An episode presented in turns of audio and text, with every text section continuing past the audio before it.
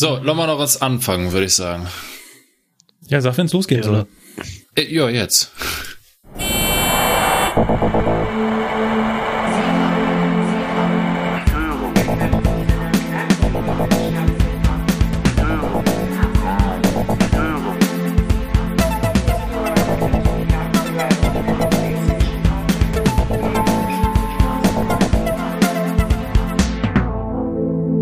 willkommen beim Zugfunk-Podcast.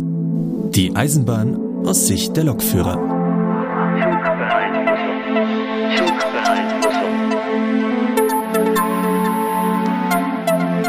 Ja, schönen guten Tag hier aus der Außenstelle Köln-Ensen und äh, in diesem Sinne dreimal Kölle Alaf. Ihr hört heute wieder den Zugfunk, heute Folge Nummer 13. Wir haben heute Viva Fastelovend, deswegen sind wir alle so ein bisschen jeck. Aber darum soll es sich ja nicht gehen, sondern äh, wir haben heute das Spezialthema Drehstrom hier vorbereitet. Und weil ich das alleine ja nicht kann, habe ich mir da zwei Lück eingeladen. Und das ist einmal der Markus aus München. Hallo Leute. Und einmal der Sebastian aus Niederkassel. Ja, äh, Alarv und so, ne? Guten Tag. Ja, ja, ja. Genau. In diesem Sinne heute wieder Thema Drehstrom. Wir haben es ja angekündigt, dass wir das auf jeden Fall noch uns machen. Und ja, da würde ich sagen, äh, geht es erstmal los mit dem aktuellen, weil es hat sich bei Sebastian was getan und bei Markus und bei mir hat sich auch jetzt getan. Und das wollen wir euch natürlich jetzt erstmal erzählen. Ja, darf ich mal ganz kurz unterbrechen? Ja, sicher, das Mir ist gerade was aufgefallen. jetzt gehört. Wisst ihr, wie viele. Folgen Ips on Air es gab? Äh, nee. 37. Wenn das hier die 13. Folge Zugfunk-Podcast ist, dann ist das, Das mehr insgesamt nach Asam Riese und Eva Zwerg 50. genau unsere Oh ja. 50. Hey! Folge. Hey, ja, wunderbar. Hier bitte Konfettiregen einfügen. ja, richtig. Und Ja. halt nicht ganz vier Jahre alt. Unsere erste Folge war am 23.04. Das ist erst in zwei Monaten. Da müssen wir dann noch mal feiern. Ja, gut, okay, das ist ja, das kriegen wir hin. Ja, Wie wir alle genau. wissen, der Rheinländer feiert gern und viel. Ja, so ist das richtig. Aber äh, Lukas ist gerade nicht so zum Feiern zumute, oder? Du steckst in den Büchern. äh, ja, richtig. Also äh, momentan gibt äh, bei mir das Problem, dass ich halt für die Abschlussprüfung lernen muss.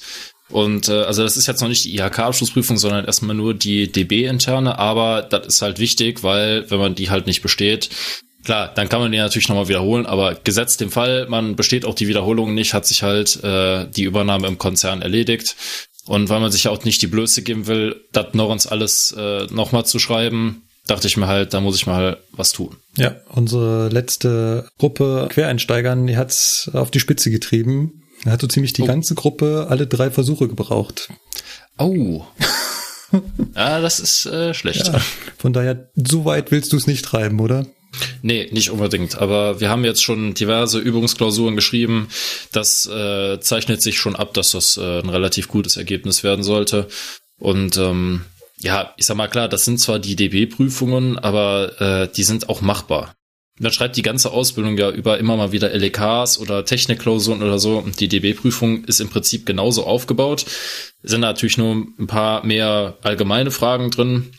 Und äh, jetzt nicht unbedingt nur auf ein Thema bezogen, weil klar, du musst ja, da wird ja quasi alles gefragt. Und deswegen muss man auch alles lernen. Also ich kann jetzt nicht sagen, wir schreiben morgen eine Technikklausur, also lerne ich mal nur 101, sondern in dem Fall muss ich lernen 418, 915, 408 und 101 und ja. Ja, und, und auch noch, noch L- äh, technische Grundlagen dazu, ne? Also zum ja Teil das, was wir LZB, jetzt, PZB, ne? Ja, auch zum Teil das, was heute hier Thema ist, Genau. ist auch dann Teil der Abschlussprüfung. Genau, so ist es. Aber das sieht eigentlich alles ganz gut aus, weil äh, es ist halt so, wenn man äh, die Jahre über ähm, immer mitmacht und äh, halt am Ball bleibt, dann ist das auch alles machbar. Ne? Wenn man natürlich erst kurz vor der Prüfung anfängt und sagt, hier, äh, ich muss ja jetzt mal was tun, ja, das ist natürlich dann schwierig. Ja. ja. Da ist was dran. Genau. Was ist denn bei dir da los gewesen, Herr Metzdorf? Ja, ich bin ja in der letzten Folge drüber hergezogen, dass wir nach dem Fahrplanwechsel hier nicht ganz so glücklich waren. Aber einen spaßigen Aspekt hat uns die Fahrplanumstellung dann doch gebracht. Und zwar dürfen wir jetzt, also die Einsatzstelle in München darf jetzt den Neuschwanstein Express fahren. Na, Und das ist eigentlich schon ganz cool. Also was heißt, das ist jetzt eigentlich nichts Besonderes. Es ist einfach nur ein Regionalexpress mit der einzigen Besonderheit, er fährt nur an einem Tag, nämlich nur am Sonntag und er hält ziemlich wenig. Ein Neuschwanstein Express, wie der Name schon sagt, ist halt die schnellste Verbindung zum Schloss Neuschwanstein, was äh, ja in der Nähe von Füssen steht. Sprich, wir fahren mit dem von München Hauptbahnhof nach Füssen und zwischen München Pasing und Markt Oberdorf, wo die SZB-Strecke beginnt, halten wir nicht mehr.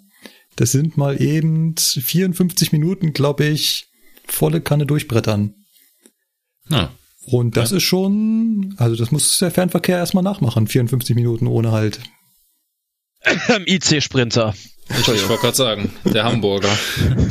Zum Ja Beispiel. toll, jetzt hat er sich einen Zug grad- rausgesucht. Ja, hallo, Moment. Äh, IC von Hamburg, nächster Halt Essen Hauptbahnhof, ja. Also, äh, Das ist richtig. schon der, hält nicht mal, der hält nicht mal mehr in Harburg. Nee. Ja, okay, bei mir kann man so ein bisschen Fernverkehrsfeeling auf mit Ja, ja, ja. 120 km Ja, gut. Ja gut, die. Ja, aber solange er Spaß macht, ich, also der verkehrt nur sonntags, aber dann den ganzen Tag über, oder? nee, sonntags einmal morgens hin, abends zurück. Ach, das ist ja, ja, ja, ja, ja gut, okay. Ja. Und, Das ist ja äh, übersichtlich. ja, wir fahren den auch nur hin und äh, zurück verkehrt er dann als ganz normaler äh, Zug. Und am Abend kommt dann wieder einer runter und der verkehrt dann als Neuschwanstein Express wieder zurück mit genauso Ah. wenig Halten. Ja, es ist halt Ja, cool, gut, mal am Bahnsteigen vorbeizufahren und äh, Hm. wo man sonst halten müsste. Ja. Ja, es ist halt, ich meine, der Lokführer ist nun mal ein Beruf, wo extrem viel Routine drin steckt. Und da kommt man nicht drum herum, dass man sich nun mal auf die Sachen freut, die da einfach so ein bisschen, so ein bisschen rausgehen. Ein bisschen Ja, Abwechslung klar. bringen. Weil Das sind dann im Endeffekt doch die, die Highlights. Apropos halten oder nicht halten. Ich habe heute Morgen in der Straßenbahn ein interessantes Gespräch zwischen einem Fahrgast und dem Straßenbahnfahrer gehört oder mitgehört. Äh, bei mir fährt die Linie 5 vom Hauptbahnhof über das Rathaus, also über die Haltestelle Rathaus bis zum Heumarkt. Und bei der Einfahrt habe ich mir schon gedacht, so Moment, hat der nicht am Rathaus gehalten, ne? Und dann wendet die halt im Heumarkt und fährt dann wieder zurück Richtung Hauptbahnhof. Ich steig da ein, höre dieses Gespräch mit, wo der dann nur sagt, ja, nee, also eigentlich wusste ich ja nicht, dass ich am Rathaus durchfahren sollte. Da stand da nur einer am Barsche, hat gesagt, ja, fahr Wigger. Ja, ich weitergefahren. da ich mir nur, ah, ja, ja, bei der, bei der Straßenbahn läuft dann alles ein bisschen anders. Und das ist quasi auf mündlichen Zuruf einfach mal irgendwo durchfahren. Apropos durchfahren, ist nicht neulich schon wieder ein ICE durch irgendeinen Bahnhof gebrettert, wo er hätte halten müssen? Ja, okay, dann das lassen wir jetzt mal ganz gepflegt unter den Tisch fallen, weil. Ich äh, weiß nur noch, es war nicht Wolfsburg. Es war nicht Ja, richtig. Wolfsburg. Nee, das war, wo war das noch uns? Ich weiß es auch Äh, nicht. Gü- Gütersloh? Gü- Gü- Ja, ich weiß es nicht. Gü Güters? Güters? Nee. Ach, keine Ahnung. Ja. Ja, irgendwo, wo wir auf jeden Fall nicht fahren. Will ich jetzt mal behaupten. Aber ich, ich weiß es nicht mehr. Keine Ahnung. Traumhaft. Wunderbar. Auf jeden Fall ist letztens ein ICE liegen geblieben, weil der Triebkopf so ein bisschen gekokelt hat. Und das war, glaube ich, bei euch da unten in der Nähe. Irgendwie Augsburg oder so. Da auf der Strecke zwischen Augsburg und München. Kann das? Äh, ja, irgendwo da war das. Ich habe das auch, ich habe auch Ja. nur ein kurzes Video auf Facebook gesehen. Ja, Dieter. Dito. Ich habe nur gedacht so, oh ja, 401 Ticker, hm, das äh, ist ein bisschen viel schwarzer Rauch da drin, das äh, ist Ja. schlecht, aber naja, gut. Ach, es, ach so, ist halt normal, dass da schwarzer Rauch ist, oder was? Ja, ja, ja, ja. nee, aber es weißt war was? Uelzen. Ach, Uelzen war das, echt? Ja gut, Uelzen. Ja, Uelzen, ja gut, da da hält fahr ich nicht. ICE? Ja, das ist, ja, ja, hallo, ja, ja, gut, eh. Ja, nicht ganz Ja so gut, oft. Na, Ja, und dann auch öfter mal nicht so. ja, das war jetzt wieder gut, ne? Wunderbar. Ja. Herr Völker, haben Sie denn auch noch was zu verzelle bezüglich Aktuelles?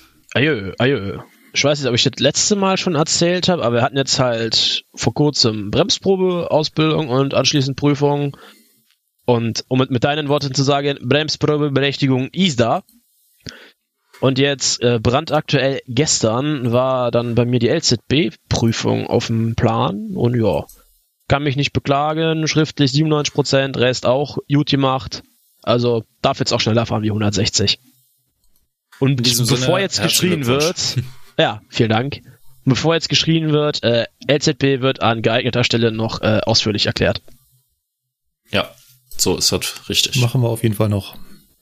Weil, ehrlich gesagt, also ich meine, das kommt zwar jetzt in meiner Prüfung auch dran, aber wenn ich jetzt das ganze Thema LZB erklären müsste, jo, okay, dann müsste ich mich aber erstmal nochmal für hinsetzen, weil, ne, das ist halt schon nicht ganz so einfach.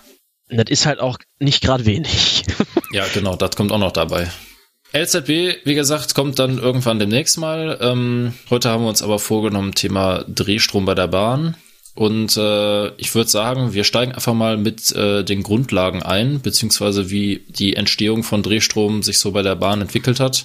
Ja, Markus, wolltest du da gerne was zu sagen? Ja, ich, ich habe mich heute Vormittag damit mal beschäftigt. Ich habe den großen Vorteil gegenüber euch, dass ich gerade äh, ein paar Tage Urlaub habe.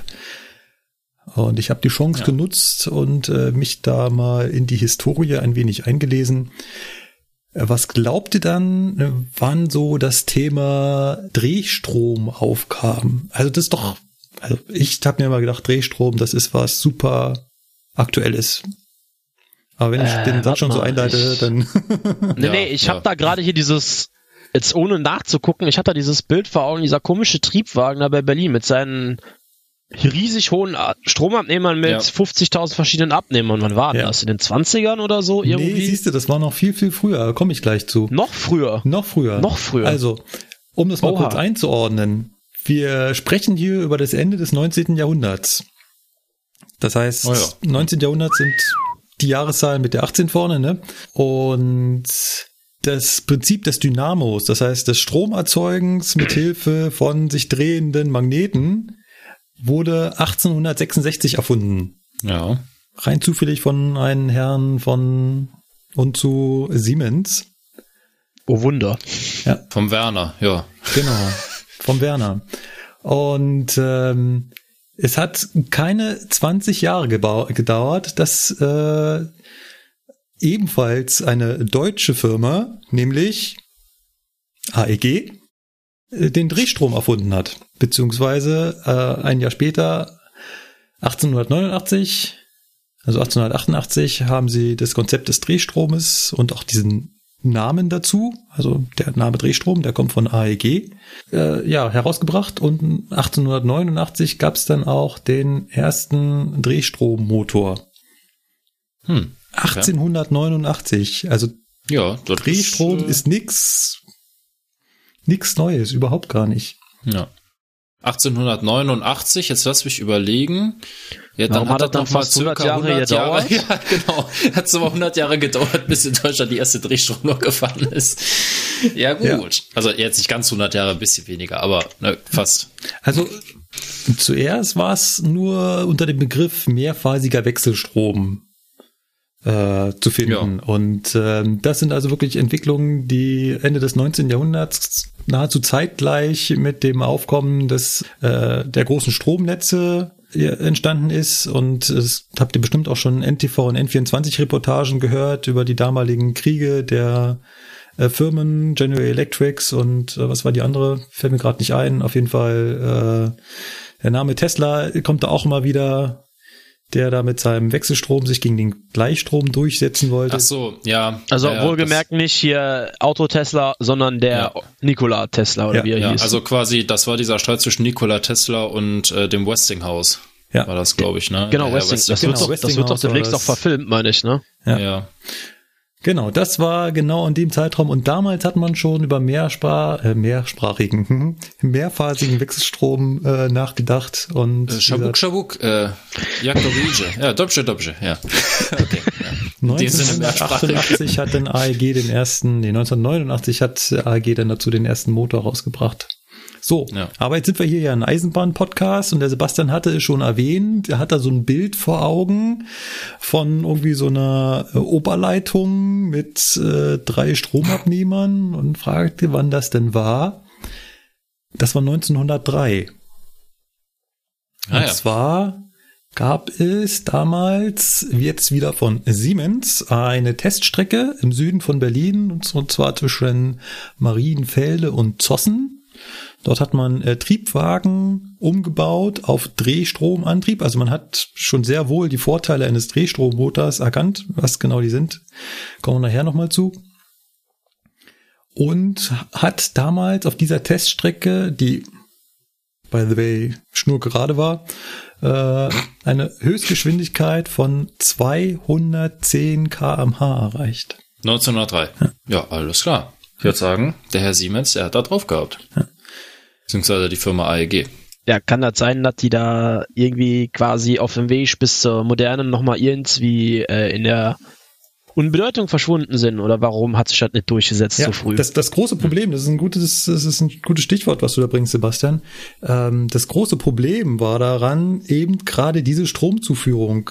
Das Konzept mit diesen drei Stromabnehmern, das äh, ja, macht halt nicht wirklich Sinn und ist nicht wirklich sonderlich praktikabel. Und man hatte damals keine Technik, um diesen Drehstrom auf dem Fahrzeug selbst herstellen zu können. Die einzige Möglichkeit, wie man damals Drehstrom herstellen konnte, war halt über einen, einen Drehstromgenerator, äh, sprich ein mechanisches Teil, was sich dreht. Und was man hätte machen müssen, wäre einen Motor betreiben müssen, einen großen Motor mit dem äh, normalen Wechselstrom oder Gleichstrom, was man damals hatte, und damit dann diese Drehstromgenerator betreiben müssen, um damit dann äh, die Drehstrommotoren betreiben zu können. Und das war natürlich gänzlich unpraktikabel. Also du meinst quasi den klassischen Umformer. Genau, sie hätten einen Umformer auf einen Eisenbahnwagen äh, packen müssen. Also das wäre quasi zu dürr und zu groß gewesen. Ja, ja, und, und viel zu schwer und gänzlich unpraktikabel. Deswegen hat es noch relativ lange gedauert, bis dann tatsächlich mal eine echte Drehstromlok auf die Gleise kam und das war in Deutschland Mitte der 60er Jahre hat man damit angefangen. Und die erste Versuchslok, ich weiß nicht, ob ihr die kennt, das ist die DE 2500 von 1971. Habt ihr die schon mal gesehen? Ich glaube, ich weiß, was du meinst. Ich glaube es auch. Ist das nicht diese Uman-Lok? Warte mal gerade. DE 2. Das ist diese Umalok, genau, die ist ja, das. Ja, Uman, genau, ja, ja, die ist das. Ja, ja, dann ist klar. Das ist quasi die Diesellok äh, mit dem komischen Gesicht auf der einen Seite. Die gibt's auch mit stromlinienförmiger Verkleidung. Gab's gab's drei Fahrzeuge von und das war quasi wirklich so die erste deutsche Drehstromlok. Aber war halt Vorserie, Prototypen. Aber es hat geklappt. Das ist das Wichtige, ne? Genau. Also die haben, das ist zwar, also die Lok, wenn man die sich, wenn man sich die anguckt, das sieht zwar aus wie so eine Gurke, äh, sieht halt total hässlich aus, aber das Ding lief, ja, und das ist das Wesentliche an dem Ganzen. So, und dann einen Schritt weiter. Jetzt sind wir 1980. Da kam dann tatsächlich die erste Hochleistungslokomotive auf die Welt, weltweit, also wirklich die weltweit erste Hochleistungslokomotive mit Drehstrom. Und die kennen wir alle. Und ähm, Lukas, du fährst die sogar, oder? Oder bist ja, du schon mal ja, gefahren? Ich bin sie schon zweimal gefahren. Tatsächlich, ich habe es in drei, in fast drei Jahren geschafft, die zweimal zu bewegen. Wow. also nicht Gut. wirklich oft und ich bekomme leider auch keine Ausfüllung mehr darauf, im Gegensatz zu dem Herrn Völker. Der darf dieses Glück noch genießen. Aber ja, 120, ne? Ja, ja gut, 20er werden auch immer weniger. Ja, wie gesagt, ich bin da auch nicht so traurig drum, weil äh, wenn man sich so teilweise anschaut, wie viel Störungen die in letzter Zeit haben, ja, ist halt einfach, ist, also damals neuester Stand der Technik wirklich das Beste vom Besten und lief Ast rein. Mittlerweile ist das aber so überholt, weil wir wissen ja alle, ne, je weiter die Zeit voranschreitet, desto schneller schreitet auch die Entwicklung voran. Selbiges ist äh, der 20er quasi zum Verhängnis geworden, weil die hat halt noch die Anfangstechnik drin und dafür gibt's keinen Ersatzteil mehr. Genau, und die Anfangstechnik der Touristertechnik, was das ist, erklären wir gleich nachher nochmal. Damals konnte ein Tourister ungefähr 60 Kilowatt ab und der nächste Techniksprung war dann ein sogenannter GTO-Thyristor und der konnte dann schon mal 400 Kilowatt. Und damit konnte man dann die 480 Thyristoren der 120er auf 56 reduzieren. Ja. Hat nicht der 423 am Anfang auch noch GTOs gehabt? Ich meine mich da so dunkel an meine Ausbildung auf der Kiste zu erinnern. Ähm, ja, ich glaube auch. Und ich glaube, deswegen sind auch die Frankfurter so stolz darauf, dass ihre Bauserien anders klingen als äh, die Münchner, weil die Münchner noch mit GTO fahren. Und äh, die Frankfurter Ach. dann äh, ganz neu mit den neu entwickelten IGBT-Thyristoren. Da kommen die unterschiedlichen Geräusche her. Das habe ich mich nämlich letztes auch mal gefragt, weil wir in Köln äh, haben nämlich auch die, glaube ich, die Haben wir doch die alten, Basti? Wir haben beides. Köln, beides, Köln ne? hat halt so, äh, ja, Ja, das, was halt über so gewesen bisschen- ist, kam nach Köln. Genau. Haben wir noch ein 423? Jo, ja, dann lass gumme. Ja, die haben da in, äh, im Westerwald angerufen. Ja, Stromrichter für 23. Ja, haben wir da. ja. Peter, haben wir noch einen Stromrichter? Ja, haben wir da. So, zurück zum Thema. Nein, also es gibt halt äh, gerade bei den neueren Fahrzeugen dann doch noch zwei unterschiedliche Bauformen, wobei der GTO Stromrichter auch immer mehr ausgetauscht wird. Also jetzt hier die ICEs als letztes, 401, 402, die kriegen jetzt auch alle neue Stromrichter, die werden auch alle auf IGBT umgebaut, weil billiger, kleiner und äh, energieeffizienter. Ja, vor allen Dingen, vor allen Dingen kleiner, ne? Also, Die, ich muss mich gerade nochmal korrigieren. Die Stückanzahl von 480 runter auf 56, das war nicht bei der 120er, sondern beim äh, Triebkopf vom IC1. weil ich glaube, die 20er, die hat, die, die wurde ja nicht umgerüstet. In dem Sinne, Nee. oder? Die hat ja keine Nee. IGBTs bekommen. Das ist das Problem. Aber, Also wir sprechen hier übrigens von der von den ursprünglichen Thyristoren auf GTO. Also das war der erste Schritt. ja. Also am Anfang hat man die ECE-Triebköpfe auch noch mit den alten Thyristoren gebaut und GTO ist schon der erste Schritt gewesen. Ähm, ich weiß nicht, haben wir das Thema, also das Thema Touristor, klar, das haben wir schon mal erklärt. Äh, jetzt äh, nur mal so als, äh, äh, ja, als kleine Wiederholung quasi, ein Touristor ist quasi eine schaltbare Diode. Ne? Also im Prinzip eine, so eine, ja, so eine Klappe, ne? so eine Einbahnstraßenklappe, äh, die man aber schalten kann. Genau, und die Kennlinie vom Thyristor, die hat, ähm, also das ist ein Koordinatensystem, das hat auf der X-Achse die Spannung, auf der Y-Achse die Stromstärke. So. Und in, äh, in die Sperrrichtung, das ist jetzt also, wenn ich die Spannung in die falsche Richtung anlege mit der falschen Polung, lässt er gar keinen Strom durch, bis ich irgendwann so eine Spannung erreiche, dass das Ding einfach durchbrutzelt und dann, ja, dann leitet es auch Strom, aber dann ist wohl hinüber. Ja. So, und dann gibt es allerdings in die andere Richtung, habe ich das, das tolle Phänomen, dass ich auch äh, den Effekt habe, dass wenn ich die Spannung extrem erhöhen würde, dann hätte ich auch irgendwann eine, äh, wie hieß das, Überkopfzündung oder sowas. Damit mache ich den ja, auch kaputt. So. Auch ganz blöd. Aber wenn ich äh, an das Gate, also an den dritten Anschluss des Thyristors, eine gewisse Spannung anlege, dann wird die plötzlich durchlässig. Und das Interessante ist, dass wenn sie einmal durchlässig ist, dann kann ich diese Gate-Spannung auch wieder weglassen. Die bleibt so lange durchgängig, bis der Laststrom wieder weggefallen ist. Also bis der Laststrom wieder auf Null ist, dann ist sie wieder gesperrt. Genau. Also es ist quasi kein, kein normaler Schalter, den ich ein- und ausschalten kann, sondern das ist ein Schalter, den kann ich nur einmal eintasten. Ja. Und dann bleibt er so lang an, bis quasi die, der, der Hauptstrom abfällt. Genau, also das ist quasi ähnlich wie den Strom, den ich schalten will, wenn der abfällt. Ja. Ja, genau, so kann man es auch sagen. Ja. Und das funktioniert halt nur in eine Richtung, in die andere Richtung sperrt sie einfach so lange, bis sie kaputt Ja. Und durch diese hohe Anzahl an Thyristoren in der 20er kann man halt, äh, oder generell bei, bei den Drehstromfahrzeugen kann man halt ganz, ganz fein die äh, Motorzugkraft äh, raufregeln oder runterregeln. Ne? Man Also könnte übrigens das, man kann das übrigens auch rein theoretisch mit einem Transistor machen. Also, wenn man dir jetzt die Erklärung hört von dem Tourister, dann sagt man sich, ein digitaler Schalter, ein Transistor ist da auch ein digitaler Schalter. Ja, geht auch mit einem Transistor.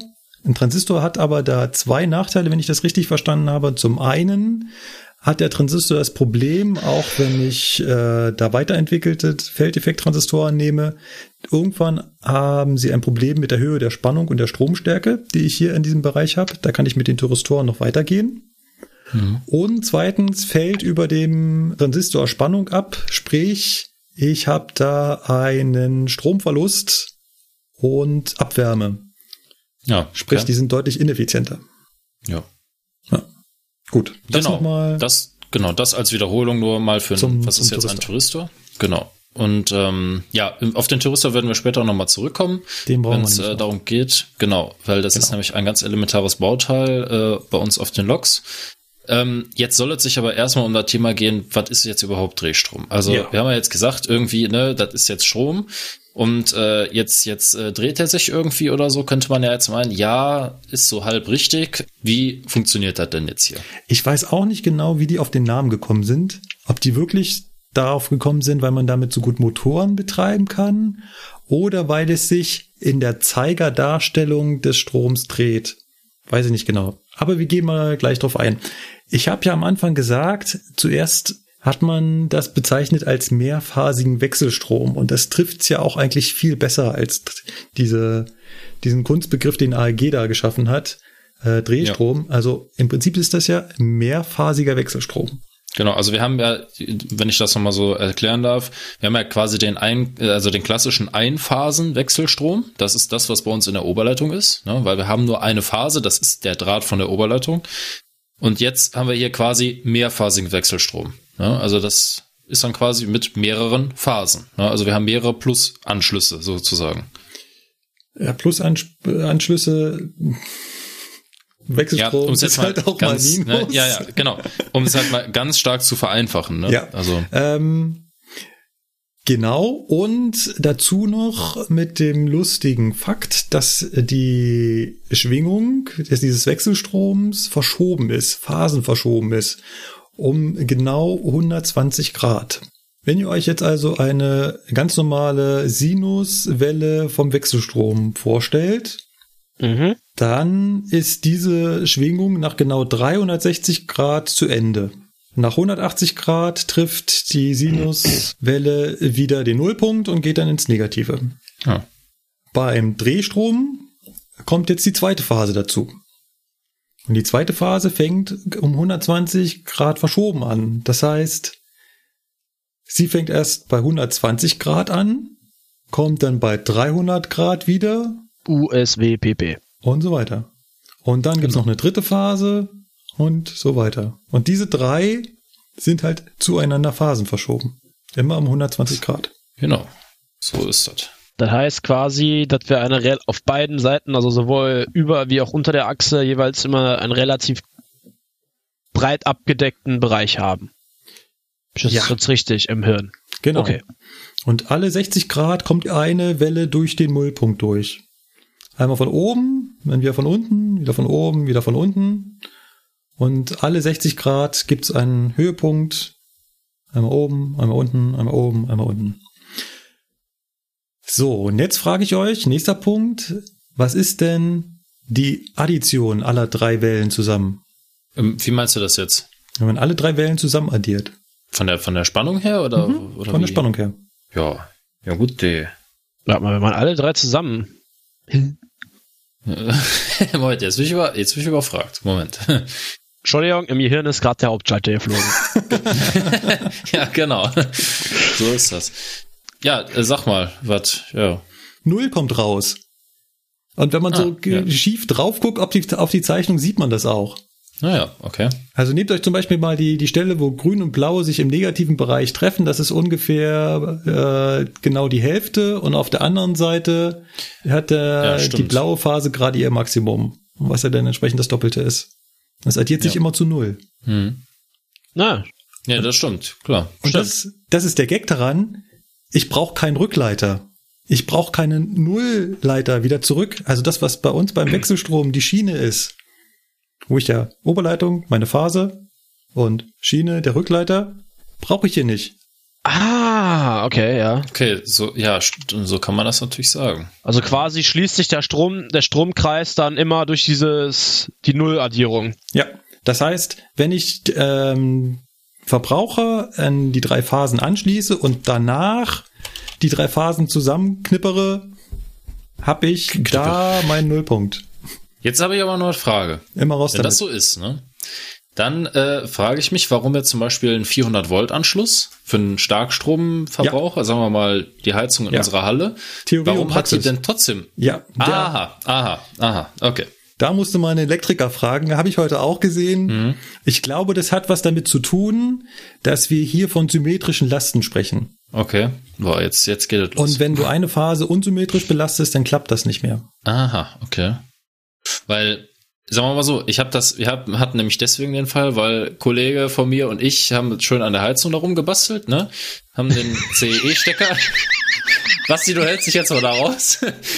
haben den äh, Stecker dann angeschlossen und dann haben wir aus Versehen die beiden äh, Außenleiter vertauscht und dann hat sich der Lüfter in der Heizung falsch rumgedreht. Ja, das ist noch so ein klassisches haben wir dann Prinzip, ganz, ja. ja. Dann haben wir das ganz schnell wieder ausgesteckt und äh, haben das nochmal umgeklemmt und dann lief Genau. alles, alles wunderbar. Das ist übrigens ein super Trick. Also wenn man äh, die Drehrichtung des Drehstroms wechseln will, musst du nur zwei beliebige Phasen tauschen und dann dreht sich's andersrum. Ja.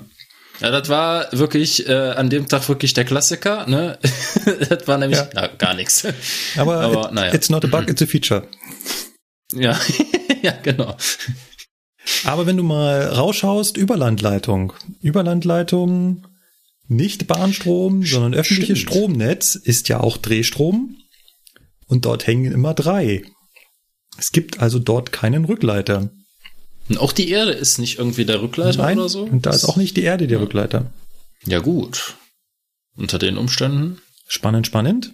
wusste ich jetzt ehrlich gesagt auch noch nicht. Also, So, und dann haben wir in unserer ersten Folge über Strom, könnt ihr euch noch an die unsere Wasserschalen erinnern? Ihr erinnert euch, Bahnstrom hat so funktioniert, ich habe eine Wasserschale auf dem Tisch stehen und die andere Wasserschale und eine zweite Wasserschale ist mit einem Schlauch mit dieser ersten Wasserschale verbunden, die auf dem Tisch steht und die zweite Wasserschale bewege ich immer über den Tisch, unter den Tisch, über den Tisch, unter den Tisch. Und dann ist das Wasser, was in meinem Schlauch quasi hin und her pendelt, mein Wechselstrom, den ich benutzen kann. genau, stimmt, so hat man das gesagt. So, Hauptsache, also der, das muss sich ja nur, es muss sich nur bewegen. genau, das muss geht ich ja es nur ne? Bewegen. ob es jetzt konstant von A nach B fließt oder ob es hin und her fließt, das ist egal. Hauptsache, jetzt es wird's bewegt sich. akrobatisch. Oh ja, oh wei. Wir haben jetzt drei Wasserschalen, die sich alle bewegen. Aber quasi immer so versetzt. So Immer so versetzt. Das so. heißt, ihr müsst euch jetzt leider vorstellen, ihr habt drei Arme oder ihr habt jemanden, der euch helfen kann. ihr müsst jetzt Ah, ja. diese drei Wasserschalen ständig hoch und runter sind, wie in einer Sinus, und zwar alle auf unterschiedliche Höhe. Und alle sind entweder untereinander mit einem Schlauch verbunden oder über einen zentralen Punkt mit einem Schlauch verbunden. Und dann Ah, seht ihr auch, stimmt. dass egal wo, du hast immer diese Strombewegung. Und im idealsten, wenn du es richtig machst, müsste denn, wenn du sie über einen Punkt in der Mitte verbunden hast, müsste der Punkt immer auf der gleichen Höhe sein. Sprich, der müsste auf dem Tisch liegen. Ja, ja. Und trotzdem Stimmt, da gab es- nämlich diesen Unterschied. Untereinander verbunden oder zentralisiert. Ja, das ist eine Dreieckschaltung und eine Sternschaltung. ja, ja. ja das, das stimmt, ja. Und beides kommt bei Motoren vor und benutzt man für unterschiedliche äh, Anwendungsfälle, weil sie unterschiedliche Eigenschaften haben. Ja. Ja. Das ist Drehstrom. Also Drehstrom, doofer Begriff. Kommt wahrscheinlich daher, dass man damit ganz gut Motoren betreiben kann. Aber besser ist eigentlich mehrphasiger Wechselstrom. Man könnte das auch noch mit viel mehr machen. Also, dass es jetzt drei sind, hat den Hintergrund, dass drei die minimale Menge ist, um einen bestimmten Effekt hervorzurufen. Und den habe ich bis jetzt noch vergessen. Dieser Drehstrom oder mehrphasige Wechselstrom mit drei Phasen hat einen großen Vorteil gegenüber einem ganz normalen Wechselstrom. Und zwar, wir nehmen noch mal unser Wasserschalenmodell. Wenn ich die eine Wasserschale auf dem Tisch stehen habe und die andere in der Hand und immer hin und her pendle, dann gibt es einen ganz blöden Punkt, wo nämlich gerade nichts passiert. Ja. In, der, in dem Moment, wo beide auf gleicher Höhe sind. Richtig. Also beide Null sind quasi, Richtig. wenn du so willst. Und bei Drehstrom gibt es diesen Moment nicht. Ja. Also man könnte quasi sagen, dass bei Drehstrom äh, die, die Spannungsversorgung nahezu konstant ist. Ja, du hast so immer willst, einen ne? Stromfluss. Ja. Und wenn du die drei Phasen zusammennimmst, hast du immer den gleichen Stromfluss überall. Echt, war das so? Ich weiß es jetzt gar nicht mehr. Obwohl, doch, ja. Ja, doch. Ja, stimmt. Nee, hast du recht, ja. Du hast da halt einen konstanten Strom und hast damit eine viel bessere Versorgung für Motoren, die gleichmäßiger laufen können. Und Motoren, das ist das richtige Stichwort. Leider gibt's halt nicht den Drehstrommotor, sondern es gibt natürlich wieder 25 verschiedene. Es wäre ja auch zu einfach. Firma AEG gedacht, kannst du so machen oder so, beide gut. ja. genau. Also grundsätzlich unterscheidet man bei Drehstrommaschinen, so wie sie auch gerne genannt werden, zwischen Synchronmaschinen und Asynchronmaschinen. Bei Synchronmaschinen gibt's noch einmal äh, permanent magnetisierte, dann gibt es einmal Vollpolläufer und Schenkelpolläufer. Interessiert uns alles nicht. Okay. Ich muss jetzt überlegen, ja. weil ich glaube, alle Kisten mit Drehstrom, die ich bis jetzt fahren darf, die haben alle eigentlich die andere Variante. Ja, genau. Das äh, kann ich so auch unterschreiben. Also, Fahrmotoren bei der Bahn sind Asynchronmaschinen. Aber auch bei Asynchronmaschinen gibt es wieder zwei unterschiedliche. Dort habe ich nämlich einmal welche mit Schleifringläufer und einmal welche mit Käfigläufer. Ich glaube, die Käfigläufer-Variante ist, glaube ich, diejenige, welche am meisten bei uns Genau, das ist die yep. unsrige. Und Käfigläufer ist eigentlich auch ein Begriff, den kannte ich vorher auch noch nicht. Ah, ich kannte immer den Begriff Kurzschlussläufer. Ja, Genau, das ist nämlich dasselbe bei mir auch. So hat man uns halt auch beigebracht. Ja. Ist eins zu eins dasselbe, nur anders benamst. Ja, ich kannte das unter Käfigläufer, aber mäht ja nichts. Ja, toll, ja, ja, hier, ne? Immer was anderes, naja. Ja, Regio halt. ah ja. So, dann schauen wir uns mal an, wie so ein Drehstrommotor eigentlich funktioniert und was da dieses tolle Prinzip dran ist. Wie ist so ein Teil aufgebaut? Ich habe genauso wie bei einem klassischen Motor ja, was heißt klassischen Motor, also wie bei einem äh, Drehstrommotor, Mischstrommotor, Gleichstrommotor, immer einen Rotor und einen Stator. Ich habe immer ein Teil, was fest ist und ein Teil, was sich dreht. Das eine ist der Rotor, das andere ist der Stator. Ja, soweit so gut. Und um jeglichen Wortspielen vorzugreifen, der Stator wird auch oft Ständer genannt. Machen wir hier nicht. Wir benutzen ah. Stator. Genau. Ansonsten haben wir leicht erregbare Ständer, das wollen wir alle nicht. Alter, was die Flachwitzbeauftragter ist da. Ja, aber hallo, ey. Gut. Flachwitze abgeschlossen. Jo. Vielleicht sollen wir doch noch mal ganz kurz erklären, wie das Drehstromfeld sich dreht. Ja. Ich glaube, darauf sind wir noch gar nicht eingegangen. Wir reden die ganze Zeit ja von Drehstrom und sagen, das dreht sich irgendwie. Aber dieser Casus Knacktus, dass wir ein Magnetfeld erzeugen, was sich dreht, ich glaube, das haben wir noch nicht gesagt. Mm, nee, haben wir noch nicht. Nee, richtig. das ist richtig. Die einfachste Variante, die man sich vorstellen kann, ist, wenn ihr drei Spulen nehmt. Und diese drei Spulen schließt ihr an die drei Phasen unseres Drehstroms an der einen Seite und mit der anderen Seite mhm. könnt ihr die, wie gesagt, ja. zusammenknippern. Immer wenn du knippern sagst, äh, knippern ist das niederländische Wort für blinken, ja. das ist wirklich so. Knipperlicht ist, äh, ja, ist quasi Blinklicht. das äh, smakeliges Licht. Ja, ja, genau. wenn ihr jetzt okay. diese äh, drei Spulen, die ihr habt, in einem Dreieck quasi hinlegt. Ja. Oder stellt euch einen Kreis vor, wo ihr immer 120 Grad versetzt die Spulen hinlegt.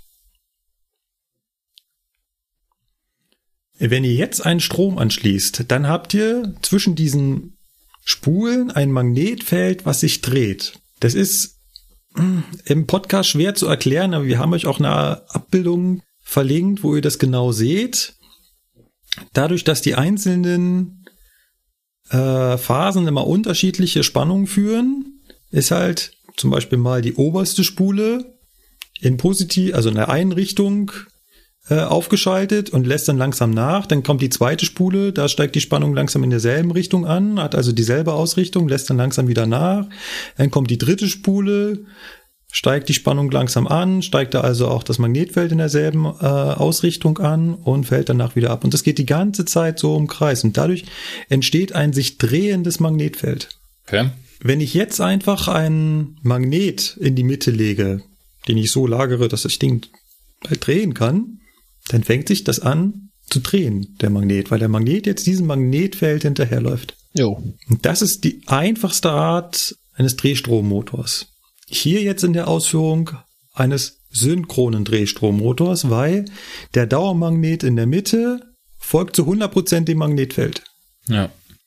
Das ist genauso wie der, die Kompassnadel zu 100% dem Magnetfeld der Erde folgt, auch wenn wir uns drehen. So folgt halt in der Mitte gerade unser Magnet als Rotor genau dem Magnetfeld, was wir mit unserem Drehstrom aufbauen. Okay. Jo. Und jetzt greife ich mal ganz kurz vor. Wenn ich jetzt äh, die Geschwindigkeit erhöhen will, wie sich der Magnet dreht, wie mache ich das am einfachsten? Ich muss dann ganz klar das Magnetfeld, das große, was sich außenrum dreht, schneller drehen lassen. Na, das machst du wahrscheinlich am einfachsten, indem du einfach die Frequenz hochsetzt. Genau. Also die Frequenz unserer dreiphasigen Wechselstroms, das heißt unseres Drehstroms, diese Sinusschwingung, erhöhe ich alle gleichmäßig auf eine höhere Frequenz. Das heißt, das Magnetfeld dreht sich viel schneller. In der ersten Spule steigt es an, fällt wieder ab. In der zweiten steigt an, fällt wieder ab. In der dritten steigt an, fällt wieder ab. Und umso höher die Frequenz meines Drehstroms ist, umso höher ist die Drehgeschwindigkeit meines Magnetfelds, umso schneller dreht sich mein Magnet in der Mitte. Ah, okay. So. Und jetzt kommen wir zum asynchron. Jetzt tausche ich einfach mal in der Mitte, nehme ich das, den Magneten raus und pack einfach eine kleine Eisenstange rein. Ja. Ja. Und mach exakt das gleiche nochmal. Und man wird es nicht glauben, auch diese Eisenstange fängt sich an zu drehen. Hier ist die Frage, warum ist das so? Was jetzt hm. passiert ist, dieses sich drehende Magnetfeld induziert in meine kleine Eisenstange, die ja nichts anderes ist als eine Spule mit einer Windung, ebenfalls ja, eine Spannung und diese Spannung erzeugt wiederum ein Magnetfeld innerhalb dieser Eisenstange.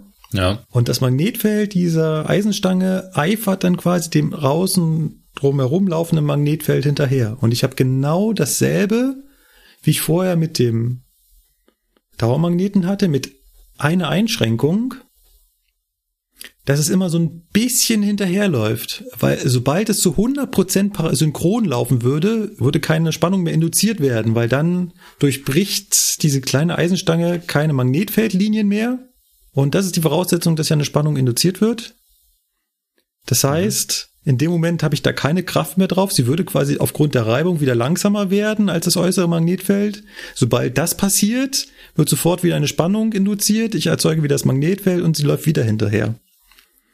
Dieses kleine bisschen langsamer laufen nennt man übrigens Schlupf.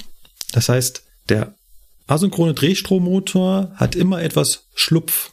Ja, ja. Jo. Weil der Läufer drinnen dem Magnetfeld außen immer ein Stückchen hinterher rennt. Ja. Man, man, man kann auch noch ein, sich eine Eselsbrücke bauen. Wir haben ja jetzt keine feste, oder wir haben ja keine direkte Verbindung zwischen dem Statorfeld und dem Käfigläufer. Da ist ja nichts dazwischen. Das passiert ja alles mit Induktion. Und jetzt kann man sich die Eselsbrücke bauen.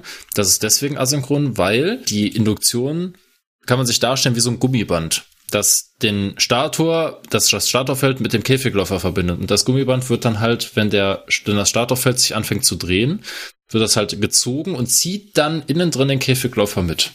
So hat man uns das in der Ausbildung mal beigebracht. Das ist ganz gut. Genau.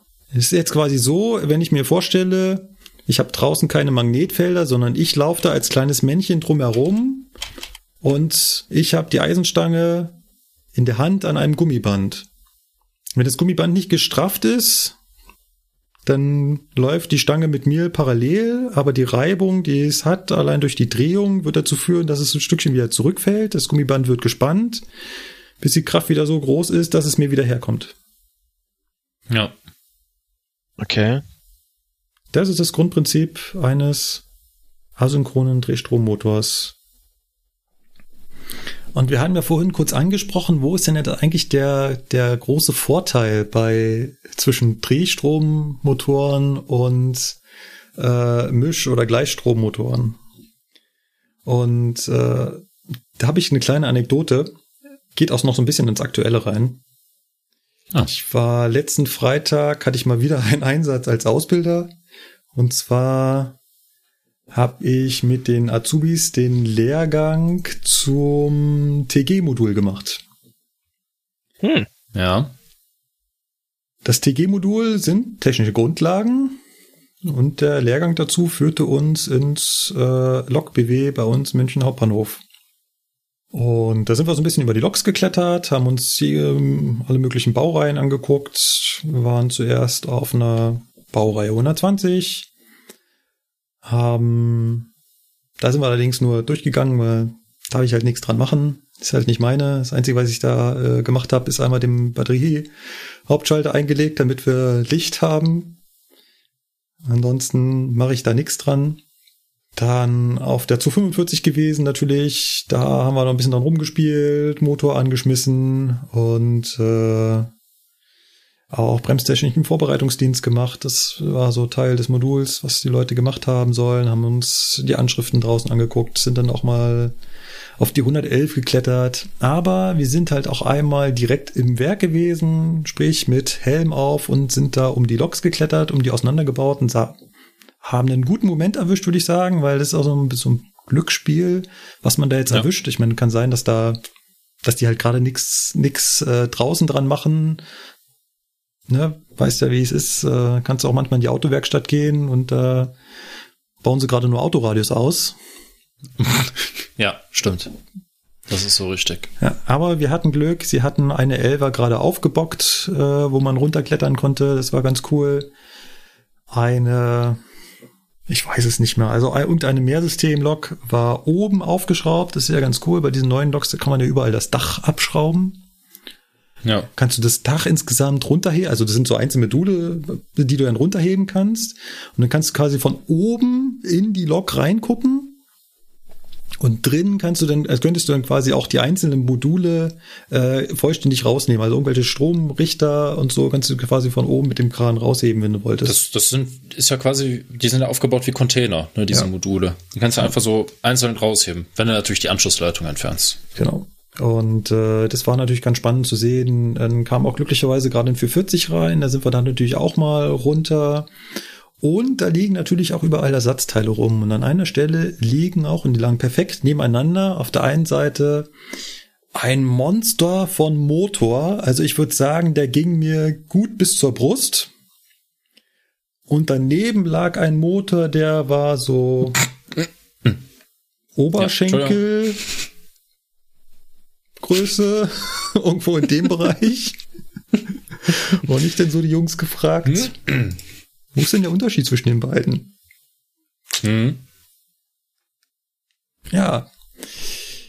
Der große war ein, ein Motor, der in einer 111 verbaut ist. Sprich klassischer Drehstrommotor. Ja. Und der kleinere daneben war ein Drehstrommotor der Baureihe 120. Und das okay. war schon, ist schon verblüffend zu sehen. Und um den noch einen draufzusetzen, sind wir ja, wie ich gerade gesagt habe, noch unter den 440 geklettert. Und als ich den Jungs da den Motor gezeigt habe, haben wir gesagt, das ist ja lachhaft. ja, klar, der ist natürlich viel kleiner, ne? Der, der, der, der kannst ja rumgreifen. Das ist, äh, ja. du kannst ja fast ausbauen mit nach Hause nehmen. Ja, ich kann den zu Hause noch gebrauchen für irgendwas.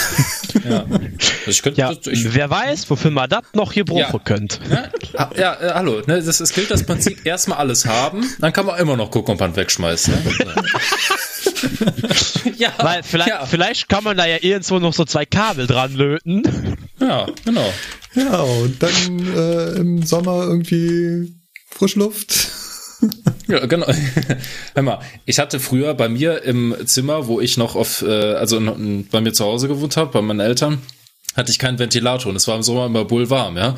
Aber ich hatte einen ziemlich starken uralten PC-Lüfter. Ja, da habe ich kurz an den Märklin-Trafo genommen, den Lüfter daran gelötet, dann lief die Sache. Ja. Man muss nur wissen, wie man das macht. Aber warte mal, ist Märklin nicht Wechselstrom? Ja, ist ja egal. Und du hast den PC-Lüfter mit Wechselstrom betrieben, das geht? Hm, ja, irgendwie hat das funktioniert. Also, kann, ja, ich, da hast du dir darüber, also, noch, früher hast du dir darüber noch keine Gedanken gemacht. Nö, es hat funktioniert, das war mir, war mir recht. Ich, ich wollte gerade sagen, ich schlönt das jetzt mal hier dran. Oh, das, das reicht doch. Genau so sieht das nämlich aus. Hätte sich das geändert? Nein. Hallo, ja, ich bin Ja, professionell alles, ja. okay, wir wissen beide, dass das gelogen ist, aber. okay, weitermachen. Schnell vom Thema ablenken. Also lange Geschichte, lange Geschichte, kurzer Sinn. Drehstrommotoren sind deutlich kleiner und leichter. Und wir sprechen hier bei einem ähnlichen, bei einer ähnlichen Leistung ungefähr von 50 Prozent Gewichtsersparnis. Ja. Also das ist Und schon ich, merklich, deutlich. Und was halt im Vergleich zu den äh, altherkömmlichen Reihenschlussmaschinen mit Kommutator ein großer Vorteil ist, die Kisten gehen nicht kaputt, wenn du sie zu stark belastest. Also gehen schon auch kaputt, ne, aber der, Ko der Kommutatormotor ist deutlich früher im Sack. Ja, vor allem du, genau, weil du halt diese Kommutatoren nicht hast. Genau, du, wenn du halt im Stand ne, bei einer Kommutatormaschine die, die Leistung voll aufschaltest und das Ding bewegt sich nicht, dann fängt halt irgendwann all, alles an Mhm. zu kokeln und zu schmoren und dann kommt der Kollege aus dem AW Dessau persönlich zu dir nach Hause und gibt dir eine Kopfnuss, Ja. Genau. weil das dann alles, hier die ganzen Schleifkohlen, ist dann alles schön verkokelt und das gibt's Genau. beim Drehstrommotor halt nicht. Genau. Also da kannst du im Stand dauerhaft quasi die Leistung voll aufschalten, da geht der Motor nicht kaputt. Und warum ist das so? Weil der Wegen Drehstrom, Gründen. Genau, weil der Drehstrommotor quasi berührungslos arbeitet. Geht noch, geht noch. Wobei das nur für den Käfigläufer gilt. Genau, ne? ja. Es gibt noch Ja, den das- Schleifringläufer, der hat wieder Schleifkontakte. Ja, das, das geht alles noch. Deswegen haben wir das doch nicht. Die sind deutlich wartungsarmer. Das ist ein ganz entscheidender Faktor. Ja. Ja. Also Drehstrommotoren, die da gehen das einzige Verschleißteil an einem Drehstrommotor ist das Lager. Richtig. Dafür ist die Ansteuerung ein bisschen komplizierter. Das ist äh, Dezent. das ist äh, bei den klassischen Motoren dann doch etwas simpler. Hier muss man ein bisschen mehr tun. Genau. So, und jetzt können wir uns mal, ihr könnt mal vielleicht parallel in die Shownotes gucken. Wir haben euch da ein paar Bilder reingepackt. Also wir werden euch ein paar Bilder reingepackt haben. Wie, Wie wie, so ein wie war das mit dem Drehstrommotor, rheinischen Irreales? Ja. Naja. Ja. wie so ein Drehstrommotor dann in Wirklichkeit aussieht. Und jetzt schaut mal auf das erste Bild oben, da liegen so vier Läufer hintereinander. Und was seht ihr da? Ihr seht zum einen mal diese hell glänzende Welle, Genau, die ganz silberne. genau, die ganz silberne. Und drumherum seht ihr so kupfernfarbene Stäbe. Ja. Genau. Diese kupfernfarbene Stäbe, das ist der Stab, den ich gerade gesagt habe. Das ist der, in dem wir die Spannung induzieren und die das Magnetfeld ausbilden. Die müssen aber noch kurz geschlossen werden. Richtig. Ne? Die sind ja jetzt in dem Zustand noch nicht kurz geschlossen, wenn ich das so Richtig. richtig sehe. Vollkommen richtig. Weil sonst würdest du ja, wenn du das, kannst ja nicht auf eine separat induzieren, das Magnetfeld, ne? Genau. Sonst würden Vollkommen ja, wären ja alle induziert, dann bewegt sich ja wieder nichts. Richtig. Was also auf dem ersten Bild noch fehlt, sind die sogenannten Kurzschlussringe. Wenn ihr euch das aber nochmal anschaut, dann seht ihr, dass zwischen diesen ähm, Metallstäben noch was ist. Das ist so ein bisschen äh, Goldfarben, würde ich fast sagen. Das sind Eisenblechpakete. Hm. Okay. Die nehmen quasi die ganze Kraft auf. Muss man sich also an, an diesen, an den Metallstäben zieht ja das Magnetfeld. Und irgendwie muss ich ja die Kraft, die daran zieht, jetzt auf die Welle kriegen. Und das machen diese Eisenblechpakete. Die sind also fest mit meiner Welle verbunden und an denen zerrt jetzt jeder einzelne Eisenstab. Äh, äh Metallstab. Übrigens Okay. Metallstab, keine Eisenstäbe, weil das sind ist alles andere als Eisen. Nee, das ist irgendeine Speziallegierung wahrscheinlich. Ähm, es ist meistens, also die Metallstäbe sind meistens aus Kupfer oder Aluminium. Ach so. Ja. Also bei Hochleistungsmotoren Kupfer, äh, bei äh, einfacheren Motoren sind es dann Aluminiumstäbe. ja. So, und wenn jetzt ein Bild gut. weitergeht, dann seht ihr so einen Motor nochmal und da ist jetzt schon dieser Kurzschlussring an der Seite drauf. Rechts und links. Ja. So, und beim nächsten Bild seht ihr zwei Varianten von diesem Stator. Da seht ihr also die ganzen Spulen draußen drumherum. Und Aha. jetzt kann natürlich hier die Frage aufkommen, hey, ihr habt doch gerade was erzählt von drei Spulen, das sind jetzt deutlich mehr als drei. Ja, okay, die werden natürlich dann entsprechend so zusammengeschaltet, ne, Ja, dass sie dass eine es auf große drei Spule rauskommt. ergeben. So, Es so, sind ja, genau. halt immer ein Vielfaches von drei. Ja. Die sind jetzt ja also mehrpolig. Dann gibt es dann so im Motor auch eine sogenannte Polzahl oder auch Paarpolzahl genannt. Steht dann draußen drauf, wie viele Pole ich da habe. Bei dem einen Bild seht ihr, sind das deutlich mehr. Und äh, bei dem rechten sind das äh, Also der auf dem rechten Bild, das sind zwölf Pole. Auf jeden Fall, klar. Ne, die müssen natürlich irgendwie zusammen diese 120 Grad Verdrehung ergeben ne, und sind dann natürlich entsprechend dann zusammengeschaltet. ja, genau. Also es ist, beziehungsweise es sind zwölf Spulen, ne? Ja, dann ähm, kann ich euch nur empfehlen, schaut mal in die Shownotes. Wir haben da auch noch einen schönen Beitrag von der ÖBB verlinkt. Da könnt ihr mal raufgucken. Da gibt's einen Beitrag darüber, wie Motoren gerade aufgearbeitet werden. Und da gibt's auch noch sehr schöne Bilder von dem ausgebauten Drehgestell einer Taurus-Lok. Das Beste finde ich wieder mit dem Dremel da diese Isolierung dazwischen da rausflext. Das, das würde ich ganz genauso Das machen. muss eine geile Aufgabe sein. Das, Ja, hab ich, hab ich, aber ich glaube, der dremelt nicht die ganze Isolierung raus, sondern du kannst auf das Bild mal draufklicken. Das gibt's auch noch in einer, das ist in einer mega aufgelöst. oha, okay, ja. Ja, und ich glaube, Ja, aber da ist irgend so eine Masse zwischen. ne, Genau, oder der, der nimmt oben nur diese, diese Textilfaser, äh, glaube ich, ähm, schneidet der auf, Ah, stimmt. um Jetzt dann das, an ja. die Isolierung darunter ranzukommen. Ja. ja. ich würde das genauso machen, das ist ganz klar. Ja. Stimmt auch diesen Absaugschlauch daneben sehen. Ja, ja, Moment, aber das ist alles richtig, weil ne, so Staub äh, von so einem Driss äh, Ja. will ich auch nicht einatmen wollen. Der wird bestimmt also, auch eine Das Staubmaske ist so aufhaben. korrekt. Ja, aber da, da siehst du mal beim Taurus, wie geil Siemens damals das entwickelt hat, indem die einfach gesagt haben, ja, wir können die Bremsscheiben nicht mehr auf die Hohlwelle packen. Ja, dann bauen wir einfach, flanschen wir einfach über ein Zahnrad eine andere Welle da dran und dann kommen die Bremsscheiben da drauf. Thema erledigt. Ja, das kann man so machen. Finde ich gut. Was auch hier in dem Blog steht, ich weiß nicht, wie, wie ob das, also kenne den Wahrheitsgehalt nicht, aber ich fand die Zahl ganz interessant, dass sich diese Kupferstäbe, die wir eben gesehen haben im Motor, auf bis zu 200 Grad erhitzen. Okay. Da läuft natürlich immense Ströme durch, Ja, klar. aber trotzdem, also diese ja wirklich fingerdicken Metallstäbe erhitzen sich auf Boah, 200 Grad. Motorströme von bis zu 690 Ampere. Ja, alles klar. Hm? Ja gut. Ja, gut, das könnte was warm werden. ja, ich Also meine, gut, so ein Taurus hat auch eine richtig hohe Leistung. So, so ist das ja jetzt nicht. Ja, und der hat auch eine dementsprechende Kühlanlage. Ja. Also ich meine, ne, die 20er, die macht immer viel Wind um ja nix, aber bei, bei, beim Taurus ist das so, der ist ja noch verhältnismäßig ruhig. Ne? Die 20er, die ist ja im Stand schon brülllaut, obwohl die, keine Ahnung, nix zu kühlen hat, aber ja, ist halt einfach fort, fortgeschrittene Technik. Ja, also hier stehen so ein paar Kennzahlen drunter. Der Motor hat zum Beispiel hier 60 Wicklungen, auch wieder durch super durch dreiteilbar. Er hat 48 Stäbe in dem Läufer und wiegt 2,7 Tonnen. Und jeder einzelne Motor bringt 1,6 Megawatt. 1,6 Megawatt. Ja. Und davon hat das Teil vier. ja, da muss ja auch was bei rumkommen, ne? So ist das ja nicht. Also, Ja, ah ja, das Moped muss ja auch Schabuk Schabuk machen, wenn du den Hebel vorlegst. ja, eben. Heide, Heide, Schabuk, Schabuk, ne? ja, ja. Du lachst jetzt noch. Also ah ja, noch.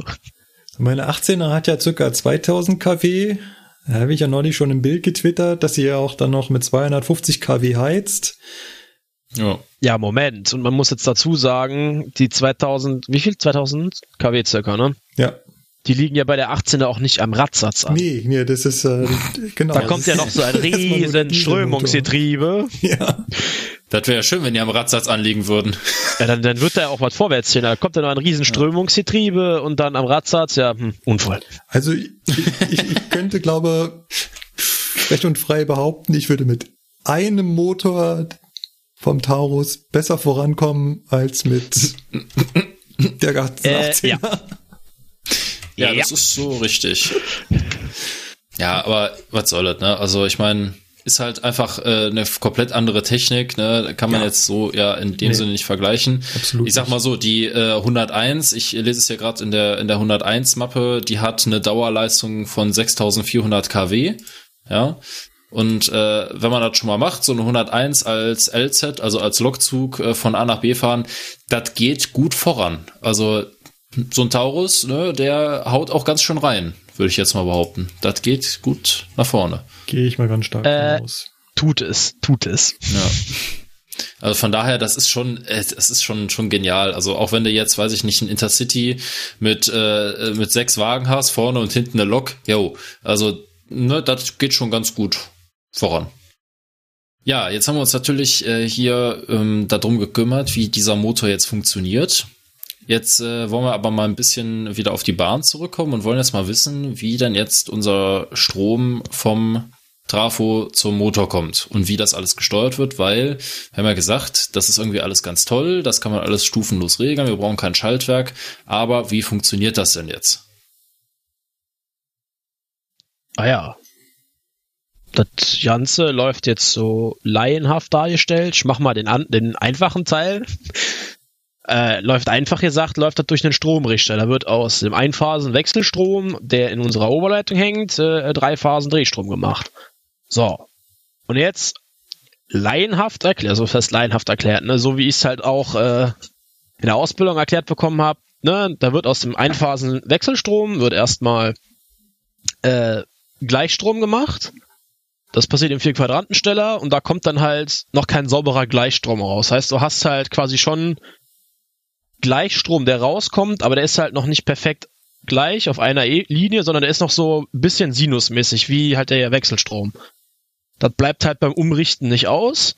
Und das wird dann im Saug- und Zwischenkreis quasi geglättet, also wirklich zu perfektem Gleichstrom umgerichtet. Dann kommt der ganze Bums aus dem Saug- und Zwischenkreis schön geglättet, in also quasi perfekter Gleichstrom, geht dann in den Pulswechselrichter und wird dann davon äh, Gleichstrom in Dreiphasen Drehstrom umgebaut. Heißt, wir haben dann aus unserem Gleichstrom dreimal eine Drehstromphase gebaut. Und damit betreiben wir unseren Fahrmotor und können dann halt über diesen über das ganze Gekröse, also der vier Quadrantensteller, Saug- und Zwischenkreis und Pulswechselrichter ist halt auch zusammengefasst der Stromrichter, das ist ein großer Kasten. Und damit können wir dann halt die Frequenz steuern, die wir in unseren Fahrmotor reinjagen und damit halt die Leistung. Genau. Und jetzt könnte man eigentlich aufhören und sagen, Thema erledigt, aber das wäre irgendwie langweilig und das wäre. Aber Zugfunk wäre ja nicht Zugfunk, wenn wir jetzt nicht sagen würden, wir versuchen das jetzt noch äh, detaillierter zu erklären. Genau, damit wir uns Genau. auch so richtig schön aufs Glatteis begeben. Genau, richtig. Ja, weil wir wollen natürlich auch äh, entsprechende Verbesserungen wieder haben, weil wir sind ja auch in dem Sinne keine Profis. Ne? Von daher, ja, also man könnte das natürlich so sagen wie Basti. Das ist auch erstmal so fürs reine Verständnis her und für die Lokführerausbildung absolut ausreichend. Genau das wollen Ja. die Prüfer nämlich auch hören. Alles, was jetzt kommt, kann man wissen, muss man aber nicht. So. Ist dann wahrscheinlich eher schon wieder Werkstattwissen. ja, das ist so richtig, genau. Was ich ganz gerne vorne rangestellt hätte, wäre nochmal der Anfang. Wir haben ja, und das hat auch der Basti gesagt, am Anfang einphasigen Wechselstrom. Das ist das Ding, was aus der Oberleitung kommt. 15 kV, 16,7 Hertz. Gut, da hängt natürlich noch ein großer Trafo dazwischen. Also wir Genau. knallen da in den Strom, in den Stromrichter nicht 15 kV rein. Das hätte ich vielleicht erwähnen sollen, ja. Genau, darauf wollte ich Ja. noch hinaus. Wir haben natürlich auch noch einen tonnenschweren Trafo dabei. Ich weiß nicht, ob wir irgendwann so weit kommen, dass unsere Leistungselektronik auch mit diesen 16 kV umgehen kann, äh, mit diesen 15 kV, meistens 16 kV, mit diesen 15 kV umgehen kann. Dann könnte ich mir natürlich auch noch den 8 Tonnen Trafo sparen. Ja, gut. Hätte was, ne? Andererseits, ne, Problem immer, wenn die Kisten leichter werden, kriegst du die Leistung schwerer auf die Schiene. ja, dann Siehe äh, Taurus. gehe ich halt ein bisschen öfter zu. McDonalds, dann passt das schon wieder. Naja. Mit der Lok. Einmal voll machen, bitte, danke. Danke, tschüss. Ja. Also ich sag Genau. mal so, ne, ähm, also nur, nur mal, um es mal als Beispiel zu sagen, äh, bei der 101 kommen oben 15.000 Volt in den Trafo rein und für den Antrieb werden 1514 Volt an der Traktionswicklung abgegriffen. Ne? Da sind also, vier gleiche Wicklungen, die immer in dem gleichen Verhältnis die Spannung runter transformieren. Jetzt habe ich mich ja gerade schon versprochen oder ja, freudsche Versprecher. Ich habe 16.000 Volt gesagt. Kommt auch oft genug vor. ja, Das führt natürlich auch eins zu eins dafür, dass dann auch in dieser ähm, Traktionsstromkreis auch dementsprechend mehr Spannung drin ist, weil der Trafo setzt es ja nur im festen Verhältnis entsprechend seiner Windungszahl um. Ja, das ist Ah, richtig. So. Und jetzt kommt dieses tolle Bauteil des Vier-Quadrantensteller. Genau. Jo. Wir hatten ja schon gesagt, der vier Quadrantensteller macht aus Wechselstrom erstmal Gleichstrom. So. Jetzt ist es so, jeder, der zu Hause ein Netzteil für sein Handy hat, da ist genauso ein Bauteil drin. Also jetzt, das Ding heißt nicht vier Quadrantensteller, sondern das heißt Gleichrichter. Ja? Der macht aus Wechselstrom erstmal Gleichstrom. Wir haben euch das auch verlinkt in den Shownotes. Thema vier Quadrantensteller kann man sich bei Wikipedia wunderbar angucken. Im Prinzip kann man sagen, dass äh, ein vier Quadrantensteller aus mehreren Dioden besteht und diese Dioden, äh, je nachdem in welche Richtung der Strom fließen soll, entsprechend angesteuert werden.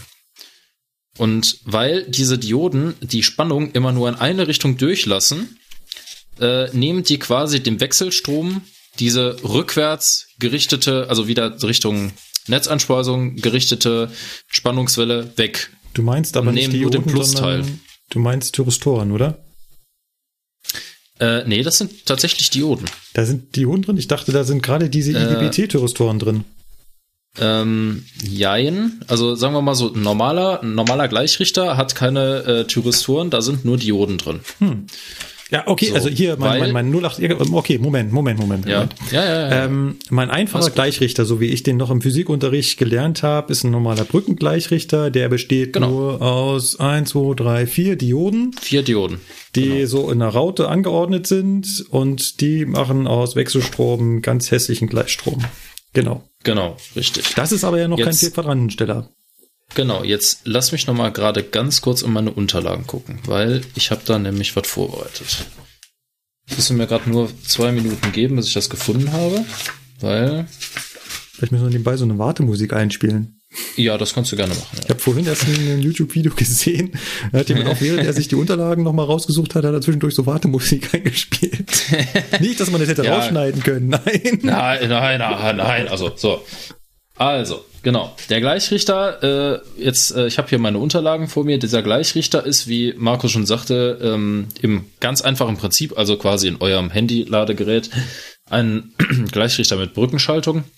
Das heißt, es gibt äh, auf der, auf der Plusseite äh, zwei Dioden, die den Stromfluss Richtung Motor lassen und auf der Minusseite äh, gibt es zwei Dioden, die den äh, Strom bzw. die Spannung dann Richtung Netzanschluss wieder zurückführen. Das heißt also, der sperrt im Prinzip die untere Hälfte vom Wechselstrom einfach weg. Der lässt nur die Plus, also den Plusteil durch. So, ist ja ganz einfach, ne? Dann, wenn du in einem Wechselstrom quasi den Minus, die Minuskurve wegnimmst, hast du ganz, ganz hässlichen Gleichstrom, weil da ist halt noch diese Welle drin. So. Jetzt kommt der Vier-Quadrantensteller. Beim Vier-Quadrantensteller hat man sich gedacht, okay, das ist ja alles schön und gut, aber wir können das auch noch komplizierter machen. Und dieser Vier-Quadrantensteller sorgt halt dafür, dass einmal natürlich dieser Wechselstrom in Gleichstrom umgewandelt wird, aber er macht parallel auch noch den, Gleich, den Gleichstrom etwas sauberer, Jetzt muss ich mal um ganz jetzt mal kurz verständlich fragen. auszudrücken. Ähm, ich weiß das nicht genau. Kommt aus dem Vier-Quadrantensteller, also wirklich, wirklich nur aus diesem Bauteil, wirklich schon halbwegs geglätteter Gleichstrom oder kommt da wirklich nur das, was auch aus einer normalen Brückengleichrichter rauskommen würde, sprich einfach die nach oben geklappte Gleichstrom-Sache raus? Also, so wie mir das immer erklärt wurde, ist das so, dass der da schon, so wie Basti ja auch sagte, äh, schon vorgeglättet wird. Weil du hast halt, du hast ja diesen Nachteil, dass wenn du nur eine Brückenschaltung hast, dann kommt ja nur diese eine Kurve da raus, ne? Dann hast du quasi immer wie so ein, wie so ein, ja, ja, wie, wie so ein verlängertes M auf der Kurve, ne? Immer diese, nur diese Hubbel oben. Genau, ich habe So. die Hubbel oben, beziehungsweise bei einem Das- Brückengleichrichter habe ich auch den Hubbel, der sonst nach unten gehen würde, auch wieder nach oben. Genau, der, der klappt das ja einfach hoch. Der genau, das hast du recht. hoch, Das habe ich genau. vergessen zu sagen. Der nimmt, der schneidet die Minusphase nicht weg, sondern der klappt die Minusphase nach oben. So Genau. war es nämlich richtig. Hast recht. Habe ich vergessen. So, jetzt haben wir aber auch noch diesen IGBT da drin. Und dieser IGBT, also IGBT, äh, nur um das mal zu übersetzen, heißt Insulated Gate Bipolar Transistor. Auf Deutsch übersetzt ein Bipolar Transistor mit isolierter Gate-Elektrode. Wir haben das alles verlinkt. Wir kommen auch gleich noch darauf. Dieser IGBT oder früher auch GTO ähm, sorgt halt dafür, dass diese, diese Phasen so gut oder so angeschnitten werden, dass da halt ein halbwegs vernünftiger Gleichstrom rauskommt. Aber Ja, wenn also ich die Phasen nur anschneide, dann ist an der Stelle einfach nur der Strom weg. Der glättet ja nix. Mm, Jein, also irgendwie, Ich glaube, ich habe immer gedacht, ich brauche die EGBTs da drin, damit ich halt die Spannung reduzieren kann. das auch, das ist klar. Du also musst der ja auch irgendwie, du musst macht ja nicht nur regeln. die Gleichrichtung, sondern er reguliert ja auch noch die Spannung, ja, die, die, die, ausge, die Spannung, die er ausgibt, weil Ja, er muss ja, ja. das hatte ich ja gerade gesagt, äh, mit den Spannungsschwankungen, die auf der Eingangsseite ankommen, zurechtkommen und möchte bitte seinem äh, Pulswechselrichter, beziehungsweise alles, was danach kommt, immer diese äh, Spannung geben, die er haben will. Beziehungsweise, wir haben es ja vorhin noch nicht ganz richtig gesagt, unsere unser Drehstromantrieb, unsere Drehstrommotoren, die arbeiten nicht immer exakt mit der gleichen Spannung, sondern ich muss auch noch die Spannung dazu regulieren, Ja. zusätzlich zur Drehzahl. Und das macht ja auch der Vierquadrantensteller. Das Ja. heißt, die IGBTs da drin, das heißt, die Thyristoren nutzen diese Phasenanschnittsteuerung, um die Gesamtspannung oder die Ausgangsspannung zu reduzieren. Aber so wie ich das verstanden habe, aber ich lasse mich gerne auch eines anderen belehren, macht der Vierquadrantensteller selbst keine Beglätt Begradigung, Glättung des Gleichstroms, sondern das macht dann allein der Saug- und Zwischenkreis. Das ist nämlich jetzt genau das Problem. Weil äh, da, du könntest theoretisch recht haben. Jetzt habe ich aber hier bei Wikipedia durchgelesen, dass ähm, da gibt es nämlich genau das Beispiel für diesen für diesen Saugkreis als Zwischenkreis, äh, dass es da nur um die Frequenzglättung geht. Das macht der Saugkreis. Der Saugkreis, wir gehen, wir machen das gleich nochmal ordentlich. Der Saugkreis ist Frequenzglättung und der Zwischenkreis, der glättet die Gesamtspannung. Da bist du dir ganz sicher. Na, ich weiß zumindest, wie der Zwischenkreis funktioniert und wie der Saugkreis funktioniert. Ich weiß aber nicht, was davor ankommt. Ist, ich leider, ich würde zu gern da mein Oszilloskop ranhalten und gucken, was kommt aus dem Vier-Quadrantensteller raus. Hm, hm, Äh, Ich kann das leider nicht zu 100% sagen. hm. Ähm, vielleicht noch mal zu erklären, warum heißt das Ding Vier-Quadrantensteller? Ja, du hast halt oben auf beiden Seiten der Kurve einmal fahren, bremsen, bremsen, fahren. Genau. Deswegen vier, die vier, vier Quadranten, Quadranten. beziehen ja. sich auf die vier Quadranten eines Koordinatensystems. Ein, Ach, so meinst du ein das, okay. Koordinatensystem mit X- und Y-Achse haben Mhm. ja vier Quadranten. Du hast oben rechts eins und dann durchgezählt zwei, drei, vier. Und Ja. jetzt hast du halt eben vier Fahrmodi oder ja, also vier Modi, die dieser vier Quadrantensteller unterstützt. Das ist zum einen, das hat äh, Sebastian ja gerade gesagt, das ganz normale Fahren vorwärts. Da muss der vier Quadrantensteller natürlich auch noch Fahren rückwärts haben. Das heißt, er muss das Ding umpolen. Hm. Dann hast du unsere tolle E-Bremse. Und die muss natürlich auch in beide Richtungen funktionieren. Und das sind die vier Quadranten des ja. vier Quadrantenstellers. So, und nach diesem vier Quadrantensteller kommt Saug- und Zwischenkreis. Und das ist lustig. Eisenbahner, Eisenbahner benutzen das als, als ein Wort. Das ist Ja. der Saug- und Zwischenkreis. Das sind eigentlich zwei getrennte Dinger, aber die werden halt immer gemeinsam abgespeist, weil ohne das, ohne beides zusammen funktioniert das Ganze nicht. Genau, du brauchst halt, wir brauchen halt beides, aber es sind beides vollständig unterschiedlich voneinander funktionierende und ganz andere Sachen, die auch beide was anderes machen. Neulich meinte auch einer zu mir, der, das ist ein Synonym. Also das ist ein Nee. Zwischenkreis, aber man kann ihn auch Saugkreis nennen. Nein, Nee, nee. Zwischenkreis ist total trivial. Ein Zwischenkreis ist ein Kondensator. Ja. That's it. Was ist ein Kondensator? Einfachste Bauweise, das kennt ihr aus dem Physikunterricht. Plattenkondensator, zwei Platten, zwei große Stahlplatten, Eisenplatten, die ganz dicht aneinander stehen, sodass beide ihr äh, elektrisches Feld mitbekommen. Und beide laden sich mit Ladungen auf. Wenn du die Spannung anlegst, wenn die Spannung jetzt abfällt, dann entlädt er sich wieder und somit wird die Spannung stabilisiert. Und genau das haben wir ja auf der Eingangsseite. Wir haben diese pulsierende Spannung, die aus dem Vier-Quadrantensteller kommt. Ob die jetzt schon vorgeglättet oder nicht, ob der jetzt schon vorgeglättet ist oder nicht, lassen wir mal dahingestellt. Auf jeden Fall haben wir eine pulsierende Spannung. Und genau diese pulsierende Spannung lädt den Kondensator auf. Und wenn die Spannung jetzt wieder abfällt, dann lässt der Kondensator wieder die Ladung raus und steigt sie wieder an, lädt er sich wieder auf und die ganze Zeit. Das ist da drin kein Plattenkondensator, schon ein bisschen komplizierter. Ähm, Kondensatoren sind auch ganz viel in elektronischen Geräten eingebaut. Da sind es dann meistens die äh, berühmten Elcos, Elektrolytkondensatoren. Die funktionieren halt mit äh, ja einem Elektrolyt, sprich einer Flüssigkeit. Die explodieren auch mal ganz gerne. Naja. Die, ja, wenn es äh, knallt und stinkt, das elektrische Gerät, dann ist meistens ein Elko explodiert. Okay. Ähm, bei der Du meinst passiert das hoffentlich technischer nicht. Geruch. Ja. Aber die Funktionsweise ist exakt genauso. So, und dann haben wir noch diesen Saugkreis. Und dieser Saugkreis ist ein, ein Schwingkreis. Ein Schwingkreis besteht immer aus einer Spule und einem Kondensator. Und der Saugkreis, also dieser Sch- Schwingkreis in diesem Saugkreis, ist lustigerweise auf die doppelte Netzfrequenz ausgelegt. Das heißt, er wirkt der doppelten Netzfrequenz entgegen. Und jetzt frage ich mal, warum wirkt er denn der doppelten Netzfrequenz entgegen und nicht der normalen Netzfrequenz? Weil man könnte ja denken, das soll ja doch die Überbleibsel aus der Netzfrequenz wegmachen, die ich halt aus der Oberleitung bekommen habe. Ja, aber du hast ja die, die andere Hälfte von der Minusseite auch noch hochgeklappt. Boah, Lukas, du bist gut.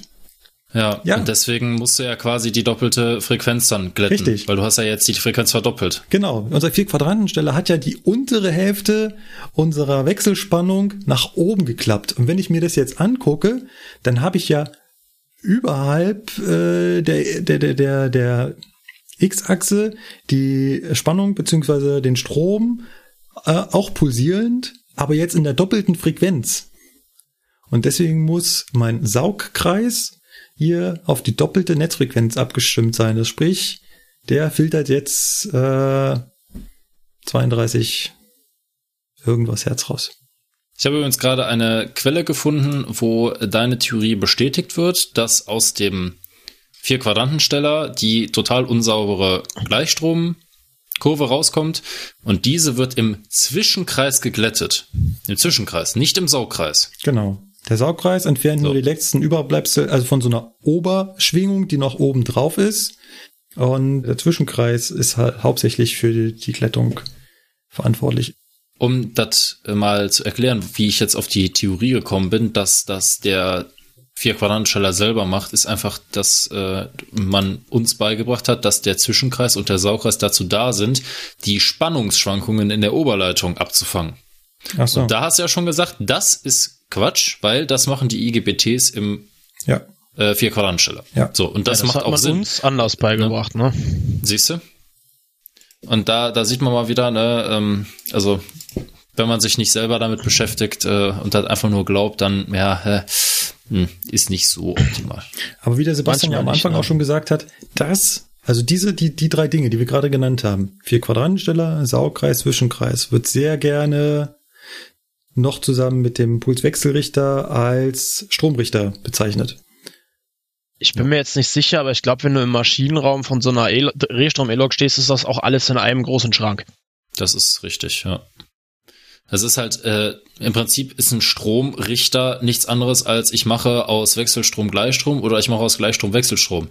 Beides machen wir ja, ne, dass der Zwischenkreis und der Saugkreis auch noch da drin ist. Das lässt der Eisenbahn unter den Tisch fallen. Der sagt einfach, das ist der Stromrichter fertig, ne, so. Weil dem Eisenbahner reicht, dass vorne was reingeht Ja. und hinten was rauskommt. Ist auch offiziell in den Vorschriften so genannt. Also die Dinger heißen wirklich so Stromrichter. Das ist nicht irgendwie ausgedacht oder so, sondern das wird so genannt, ne, so. Und dass da halt Ja. noch Zwischenkreis und Saugkreis drin sind, ja gut, ne, das muss man wissen. So, und vielleicht ähm, ist das gerade noch untergegangen, aber wir hatten das schon erwähnt. Wir haben davon nicht einen, also wir haben nicht einen Stromrichter und nicht einen Vier-Quadrantensteller, sondern es ist je nach Fahrzeug unterschiedlich. Manchmal hat jeder Motor einen, manchmal teilen sich zwei Motoren einen so einen Antriebsstrang. Das wird auch gerne Antriebsstrang genannt. Sprich, diese Stromrichtergruppe, Stromrichter zusammen mit einem Motor, davon gibt's halt mehrere in den Triebfahrzeugen beziehungsweise in den Loks. So. Also, jetzt haben wir ja gesagt, über den Vier-Quadrantensteller wird der Wechselstrom in Gleichstrom umgerichtet. Dann wird er vom Zwischenkreis und vom Saugkreis geglättet. So, jetzt haben wir da einen geglätteten Gleichstrom. Was machen wir denn jetzt damit? Ne, wir machen das ja jetzt hier nicht aus Spaß, sondern Jetzt haben wir noch ein weiteres elementares Bauteil in unserem Stromrichter und das ist der Pulswechselrichter. Jetzt ist die Frage, was ist denn jetzt ein Pulswechselrichter? Erstmal lassen wir das Wort Puls jetzt mal weg. Was ist ein Wechselrichter? Ein Wechselrichter äh, macht aus Gleichstrom Wechselstrom. Ne, wie der Gleichrichter aus Wechselstrom Gleichstrom macht, so macht der Wechselrichter das genau andersrum. Der macht aus dem Gleichstrom wieder Wechselstrom. Aber wir wollen ja jetzt nicht wieder den Einphasen-Wechselstrom haben, weil sonst hätten wir uns das ja auch alles schenken können, sondern wir wollen einen pulsierenden äh, Wechselstrom haben. Weil wir wollen ja Drehstrom hinterher irgendwann mal haben. Und genau das macht dieser Pulswechselrichter. Der macht jetzt aus diesem äh, Gleichstrom, macht er jetzt einen pulsierenden Wechselstrom, und zwar mit drei Phasen. So, wie der das macht, da sind wieder IGBTs drin, da sind wieder Dioden drin. Äh, ja, willst du da noch was zu sagen, Markus? Oder? Ähm, naja, er macht das über, über eine Frequenzsteuerung und über eine Pulsbreitensteuerung bzw. Pulsbreitenmodulation. Hat man schon mal gehört? Jeder, der einen PC gebastelt hat, der kennt auch PWM-Anschlüsse. ja. Da kommt nämlich die Lüfter ran. Ähm, ah. dadurch ähm, reguliert er jetzt äh, unsere, äh, unsere Gleichspannung, die wir ja haben, für jede Phase einzeln regelt er da die Spannung hoch und runter. Ähm, ja, das ist ja das Tolle. Also was muss er, was muss denn der Pulswechselrichter machen? Der muss ja die ganze Zeit Spannung hoch, Spannung runter, Spannung hoch, Spannung runter. Und das macht er halt eben, ähm, indem er äh, die Schalter an und ausmacht. Wenn ich ja. ein und denselben Schalter ganz oft an und ausmache, umso häufiger ich das mache, umso höher wird halt die Spannung. Das ist die Frequenzsteuerung. Oder ich kann es mit der Pulsbreitensteuerung machen. Wenn ich den länger auflasse als zu, dann kriege ich auch mehr Spannung rein. Und wir haben in der Sendungsvorbereitung auch schon festgestellt, dass das, was wir hier mal so gern in den Diagrammen sehen, für eine wunderschöne dreiphasige Wechselspannung, das kommt da nicht raus. Nee. Das wird zwar immer so gesagt, von wegen, ja, das ist ein äh, ganz schöner ähm, Wechselstrom, ist, ist nicht so ganz ganz schöner Wechselstrom. Wie so, ja, ist ein blöder Satz, aber es ist halt nicht vernünftig, weil ähm, wenn man sich mal, ich, ich habe das auch alles verlinkt, wenn man sich das einfach mal anguckt, äh, wie so eine Kurve hinterher aussieht, äh, das ist nix. Genau. Also man kann damit fahren, so ist das nicht, äh, ist alles vernünftig, aber da kommt halt eher so eine so eine etwas ungleichmäßige Kurve raus. Genau. Dieses Regeln der Spannung mit Frequenzsteuerung und Pulsbreitenmodulation, das ist ja quasi ein Transformator für Gleichspannung und den nennt man auch Tiefsetzer oder Tiefsetzsteller. Genau. Ja. Und das ist zum Beispiel ein Begriff, den habe ich auch schon öfter gehört und wusste nichts damit anzufangen, weil unsere Doppelstockwagen haben öfter mal eine Tiefsetzstellerstörung. Hm, okay. Keine Ahnung gehabt, was ein Tiefsetzsteller ist. Ja. Bis heute. ja. Ja. Und ähm, was man auch noch kennt, jetzt als kleiner Fun-Fact wieder.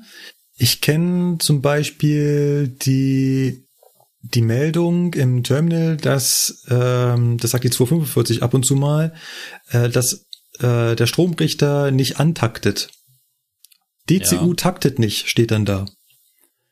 Kann ich auch nichts mit anfangen, bis heute, weil dieses, diese Modulation, also die, äh, also die, die, ja, diese Modulation geschieht ja in einem bestimmten Takt.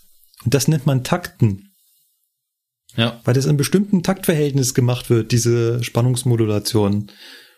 Das nennt man Takten und taktet nicht an, heißt dann also, ja, der moduliert halt nicht. Genau.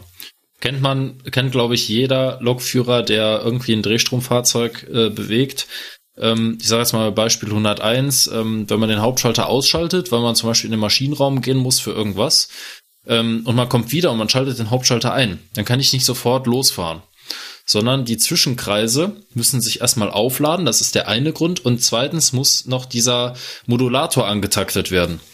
Das macht das Fahrzeug äh, im selben Schritt, mehr oder weniger. Gut, dass du es erwähnst. Zwischenkreise müssen aufgeladen werden. Das ist ganz wichtig. Es ist nämlich ähm, sehr ungesund für den Zwischenkreis, wenn er schlagartig mit Spannung belegt wird. Dann gibt es extra einen Bauteil, den ich mir vorhin rausgesucht, gibt es extra einen Bauteil, was den Zwischenkreis langsam auflädt. Nicht auf die volle Spannung, sondern ja. erstmal vorlädt. Und das machen ganz viele Fahrzeuge. Bei der äh, 101 hast du es gerade erwähnt, bei der 245 kenne ich das auch. Wenn ich da also mhm. den Gang verlege und sofort losfahren will, geht nicht, macht er einfach nicht.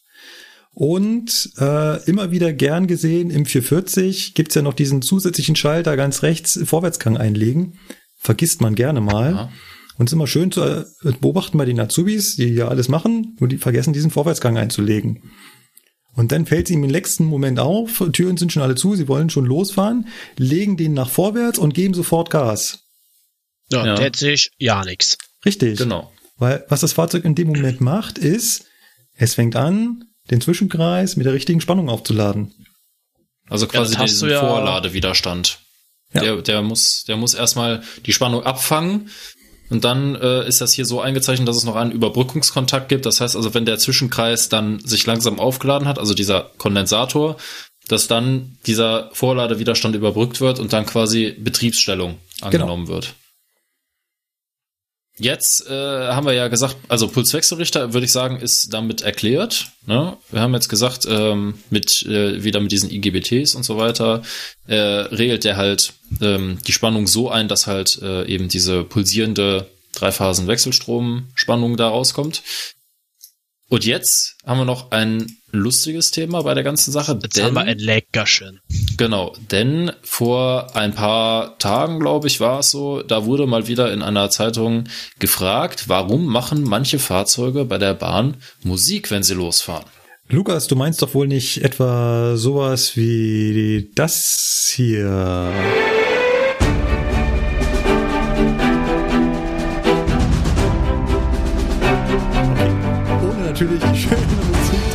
Ja, ja. Doch, genau sowas meine ich. Das ist das typische Anfahrgeräusch von einem Taurus. Wisst ihr eigentlich jedes Mal, wenn im Hauptbahnhof äh, so ein Taurus losfährt und am Anfang diese Tonleiter kommt, mache ich danach immer. ja, ja. War das ein Intro von irgendwas oder? Ja, das war das Intro vom Omega Tau Podcast. Er sei ah, hiermit gegrüßt. Er wird ganz sicher auch zuhören. Ja. Genau, diese komische Melodie. Woher kommt das? Und warum macht das nur der Taurus? Oder macht das nur der Taurus? Machen das andere auch? Ähm, nein, also das macht andere nicht nur der Fahrzeuge Taurus. machen das auch. Beispiel Triebkopf vom 402. Der macht genau. die, also eine nahezu identische Tonleiter, allerdings nicht so lange. Er macht sie nur und ganz so kurz laut. am Anfang. Und nicht so laut, genau. Ähm, ja, und andere ja. Fahrzeuge machen halt auch verschiedene Geräusche beim Anfang, aber halt nicht perfekt in so einer Tonleiter. Also da ist der Taurus halt wirklich das Musterbeispiel und das hat damit sein Alleinstellungsmerkmal. Ja. Ja. Wisst ihr auch, warum jetzt explizit der Taurus das so ja, so hörbar macht und andere viel leiser? Also einmal liegt es an der Bauart äh, von diesem Stromrichter und dann kann man bei dieser, bei dieser, bei diesem Pulswechselrichter, der frequenzgesteuert ist, kann man eben diese Frequenzen so anpassen, dass sie im hörbaren Bereich liegen. Es gibt auch Fahrzeuge, die fahren nahezu geräuschlos davon. Das kommt halt auf, auf, einfach auf den Hersteller an. Ne? Und also beim Taurus, so wie der Stromrichter äh, ist das, gebaut ist. Ja. Und, äh, also beim Taurus haben sie es absichtlich gemacht.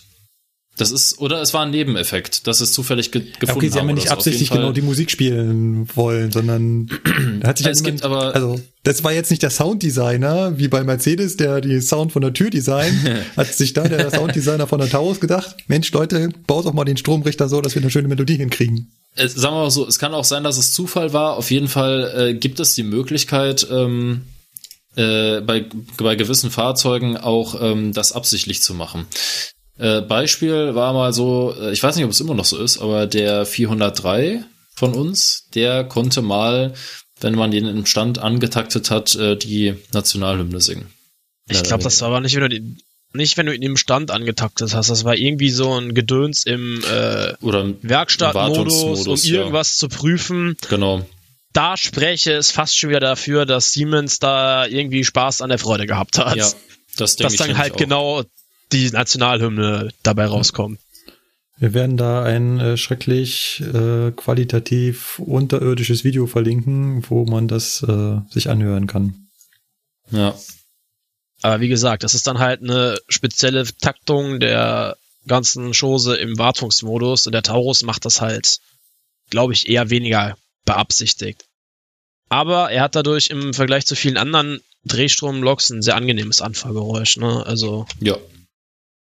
Stichwort 147, das ist ja einfach nur noch scheiße. Also das ist Ja. wirklich für die Ohren nicht angenehm. Habe ich noch gar nicht gehört. Na gut, will ich denn vielleicht auch gar Ah, nicht. ich, weiß ich nicht. Wenn du das willst. Also sehr markant dieses Geräusch beim Taurus und diese Geräusche kommen halt eben aufgrund der speziellen Bauart und der Ansteuerung der Stromrichter, die da halt in der bestimmten Frequenz schalten, die halt im hörbaren Bereich liegt. Und halt auch sehr markant äh, da ähm, die Frequenz halt erhöhen. Also das, ich weiß nicht, wenn ich das so ungefähr vom 403 im Kopf habe, ist es halt da ein nicht so stufenweise ansteigender Ton, sondern viel gleichmäßiger. Und beim Taurus hast du halt wirklich echt die Stufen, die du hörst, äh, wo er Stück für Stück die Spannung erhöht. Beim 403 hast du auch Stufen, drei Stück ungefähr. Ähm, die sind halt nicht, äh, die sind halt nicht so schön wie beim Taurus, aber du hast auch die Anfangsstufe.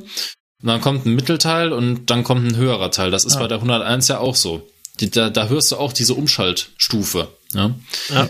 Warum das jetzt genau umgeschaltet wird, das hat nichts damit zu tun, dass die Fahrmotoren am Anfang auf der auf einer Frequenz laufen und dann auf der nächsthöheren oder so, sondern das ist einfach äh, das ist offenbar geschwindigkeitsbedingt oder so. Da findet noch eine, irgendeine andere Umschaltung statt, weil ich habe mich nämlich auch mal gefragt, wenn du ein 400 403 anfahren hörst, dann hörst du erstmal diesen konstanten Ton, der wird immer ein bisschen lauter. Ja, dann geht er dann so. springt er- Genau, dann springt er irgendwann um und das kann ja nicht sein, dass er dann am Anfang mit der gleichen Frequenz arbeitet und dann eine Stufe höher geht und so weiter. Das kann ich mir nicht vorstellen. Aber dazu weißt du jetzt Ja. auch nichts ja, genaues. müsste ich, müsste ich spekulieren, dass es halt eben wirklich aus dem vier Quadrantengeller kommt, der halt äh, am Anfang eine geringere Spannung für den Zwischenkreis generiert, weil ja, du halt am Anfang die Motoren mit einer geringeren Spannung beaufschlagst. Ja, nee, wird, müssen wir spekulieren. Wie gesagt, lasst mich Hm. mit meinem Oszilloskop an das Fahrzeug ja. ja gut. und, und dann sage ich euch das. Gut. Ja, also zu dem Geräusch muss man noch dazu sagen, das kommt dann natürlich nicht aus dem äh, Stromrichter selber, sondern das kommt von den Fahrmotoren und wird durch den Stromrichter verursacht, ne? Also da summt nicht der Kasten, sondern die Fahrmotoren machen den Krach. Die Fahrmotoren machen Okay. den Krach. Das wusste ich jetzt auch nicht.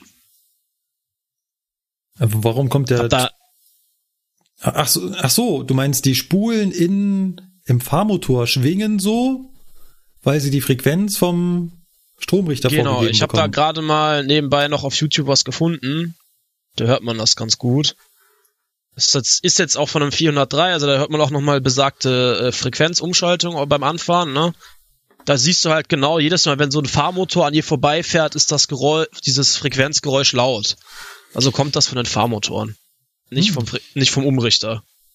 Ah, Also der okay, ist weil, schuld daran, dass die Fahrmotoren das machen.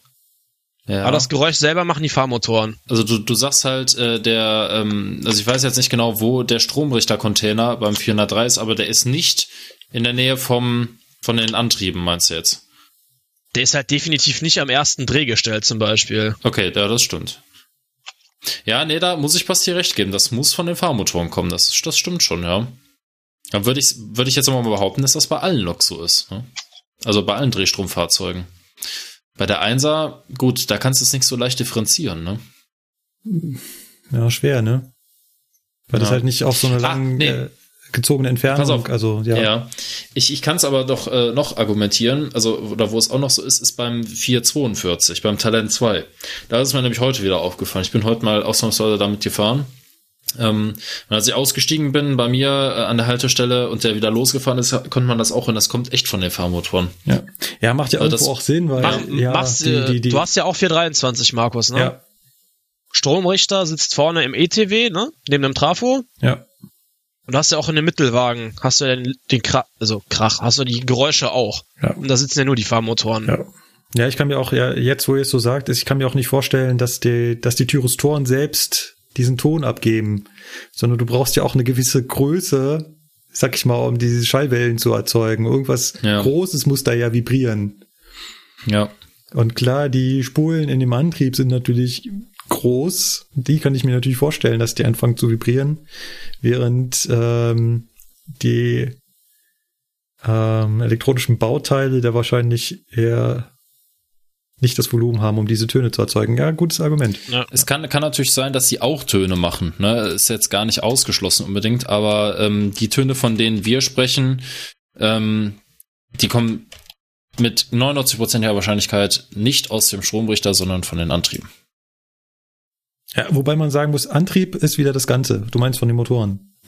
Ja, genau, von den Fahrmotoren. Ja. Das ist richtig. Was haben wir denn jetzt hier? Achso. So. Und jetzt kommen wir. So. Und jetzt kommt das Thema, wovor es uns allen graut, weil das ist wirklich richtig kompliziert. Jetzt kommt das Thema E-Bremse. Ich weiß nicht, sollen wir offen mit der Wissenslücke umgehen oder sollen wir es Ja. so überspielen? Ja. Das Grundprinzip ist halt genauso wie bei einer Altbau-E-Lok auch. Ähm, in dem Moment, wo ich mit der E-Bremse bremsen möchte, wird aus meinem Motor quasi ein Generator und es wird Strom erzeugt. Das ist jetzt so ganz grundlegend gesagt. Bei der Altbau-E-Lok, die können in der Regel halt nicht zurückspeisen, wird das ganze Zeug in einem Widerstand in äh, Hitze umgewandelt. Und bei den Drehstrommaschinen kann man jetzt dann halt, weil man ja den umgekehrten Weg gehen kann, durch den, Stra durch den Traktionsstromrichter aus dem Dreiphasen Drehstrom, den der Motor erzeugt in dem Moment, dann äh, ne, durch den Pulswechselrichter, Zwischenkreis, Saugkreis, vier Quadrantensteller kannst du dann quasi wieder Strom erzeugen und in die Oberleitung zurückspeisen. Ja. Funktioniert folgendermaßen. Wir im asynchronen Motor haben ja gesagt, da läuft ja das Erregerfeld immer vor und der Strator läuft hinterher. Dadurch wird das Ding schneller. Ja, und wenn man jetzt hin, natürlich hingeht und äh, die, das Erregerfeld verlangsamt, während der Strator sich noch schneller dreht, versucht er natürlich auch wieder die gleiche Frequenz, also die gleiche Drehfrequenz zu erreichen wie die wie das Erregerfeld. Dadurch verlangsamt sich das Ganze und dabei wird dann halt äh, Strom erzeugt und nicht mehr verbraucht. War das jetzt so? Ja, ich glaube schon. Das kann man so sagen. Man kann sich also quasi vorstellen, so wie Basti das erklärt hat. Ähm, wir haben ja gerade eben noch gesagt mit diesen Gummibändern, ne? Ähm, das Statorfeld zieht über ein Gummiband den ähm, Käfigläufer nach. Und in dem Fall ist es so, dass der Käfigläufer beim Bremsen versucht, das Statorfeld mit sich zu ziehen. Das Statorfeld Genau, sagt aber, nee, genau. kommt gar nicht in Frage. Ich drehe mich nämlich jetzt ein bisschen langsamer. Äh, du kannst mich jetzt nicht einfach hinterherziehen. Und dadurch tritt eine Bremswirkung auf. Gell? Ja, das auf jeden Fall. Jo. Kollege, das ist so vollständig und richtig. Okay, danke, tschüss. Was man dafür auf jeden Fall braucht, ist dieses Erregerfeld. Das heißt, das geht nicht stromlos. Also ich habe irgendwo auch gelesen, wenn du einfach einen ausgebauten Drehstrommotor hast und drehst den und hältst da deinen äh, dein, äh, Multimeter ran oder dein Oszilloskop, da siehst du nichts. Passiert da Ja, da passiert genau gar Nix. nichts. Also das nennt sich, das ganze Ding nennt sich ja dann auch äh, eine Netzbremse, weil du zwingend also Strom aus dem Netz brauchst, damit das Ding funktioniert. Ja. Das ist natürlich gut. Ähm, früher war es so, bei den alten E-Bremsen, die mussten erregt werden. Also, ne, klar, irgendwo muss die Erregung für das, äh, für das Feld herkommen. Und ähm, also für das Statorfeld. Und äh, dazu hat man halt den Strom aus der Oberleitung genommen. Soweit, so gut. Was passiert jetzt, wenn die Fahrradspannung ausfällt? Jetzt habe ich dann ja keine E-Bremse mehr, ne? weil ohne Erregung keine E-Bremse. Und jetzt haben sich offenbar irgendwie die Ingenieure damals gedacht, Mensch, bei der 103 können wir das ja auch anderen. Da löten wir nämlich einfach ein Kabel von der Batterie rüber zum, zum Erregungsfeld, ja, oder zur Erregungsspule. Und dann kann sich die 103 auch quasi, ich nenne es jetzt einfach mal so, die kann sich auch selber erregen, ja, über Batteriespannung. Die braucht die Fahrradspannung nicht. Und das ist, ähm, bei uns in der TE-Ausbildung äh, haben wir das, glaube ich, irgendwie fünf oder sechs Mal gesagt bekommen. Ne? Hier, die 103 ist die einzige Lok, die sich quasi oder die die E-Bremse immer noch benutzen kann, auch wenn die Fahrradspannung abgefallen ist. Okay, jetzt haben wir ja gesagt, E-Bremse äh, für Altbauloks, wunderbar. Äh, da haben wir halt eben diese Bremswiderstände. Auf jeden Fall sind wir ja jetzt hier bei Drehstromtechnik. Und die Drehstromtechnik hat halt eben diesen super Vorteil, dass wir die Bremsenergie beim elektrischen Bremsen auch wieder zurückspeisen können. Ist natürlich genial, weil äh, die Umwelt heizen können wir auch mit anderen Dingen, das müssen wir ja nicht noch beim Bremsen machen. So, jetzt stellt sich die Frage, wie funktioniert das? Und jetzt wird das nämlich sehr interessant, weil das ist kompliziert. Wir hatten ja schon gesagt, wir brauchen die, das Erregerfeld. Das heißt, das, was ich brauche also eine gewisse Spannung über meinen vier Quadrantensteller Zwischenkreis Pulswechselrichter an meine Fahrmotoren, die dort ein, Sebastian hat es vorhin gesagt, ein langsamer drehendes und Lukas, du hast es mit dem Gummiband nochmal erklärt, ein langsam drehendes äußeres Statorfeld hat, weswegen mhm. jetzt sich der Läufer dann immer versucht, weiter langsamer zu laufen. Dabei entsteht jetzt wiederum Energie, die wir zurückspeisen wollen. Was ich jetzt leider nicht erklären kann, ist, wie ich diese Energie wieder über die Spulen in den Pulswechselrichter kriege, während ich gleichzeitig ein Erregerfeld generieren muss. Ich weiß nicht zu 100 Prozent, wie das funktioniert, deswegen sage ich es hier nicht, weil es kriegen wir nur wieder um die Ohren gehauen. Äh, wenn da draußen jemand ist, der das super erklären kann, bitte her damit. Ich würde das super gerne wissen. Ja. Wir haben, bei uns ist halt die Frage, äh, wie kann der Motor gleichzeitig Spannung induzieren, um sie dann zurückzuspeisen und auf, dem, auf der anderen Seite gleichzeitig sich selber erregen. Ja. Das genau. ist uns nicht klar, weil eine Spule, also, also nach unserem Verständnis ist es so, dass eine Spule entweder nur Spannung induzieren kann oder dass eine Spule äh, induziert wird. Und nicht gleichzeitig. Genau. genau. Und nicht gleichzeitig beides kann. Das, genau. ist, das würde sich nach unserem Verständnis her aufheben. Deswegen wissen wir nicht, hat äh, jetzt irgendwie ähm, der Motor äh, zwei Spulen, eine Erregerspule und halt die ganz normale Spule oder wie oder was oder wer?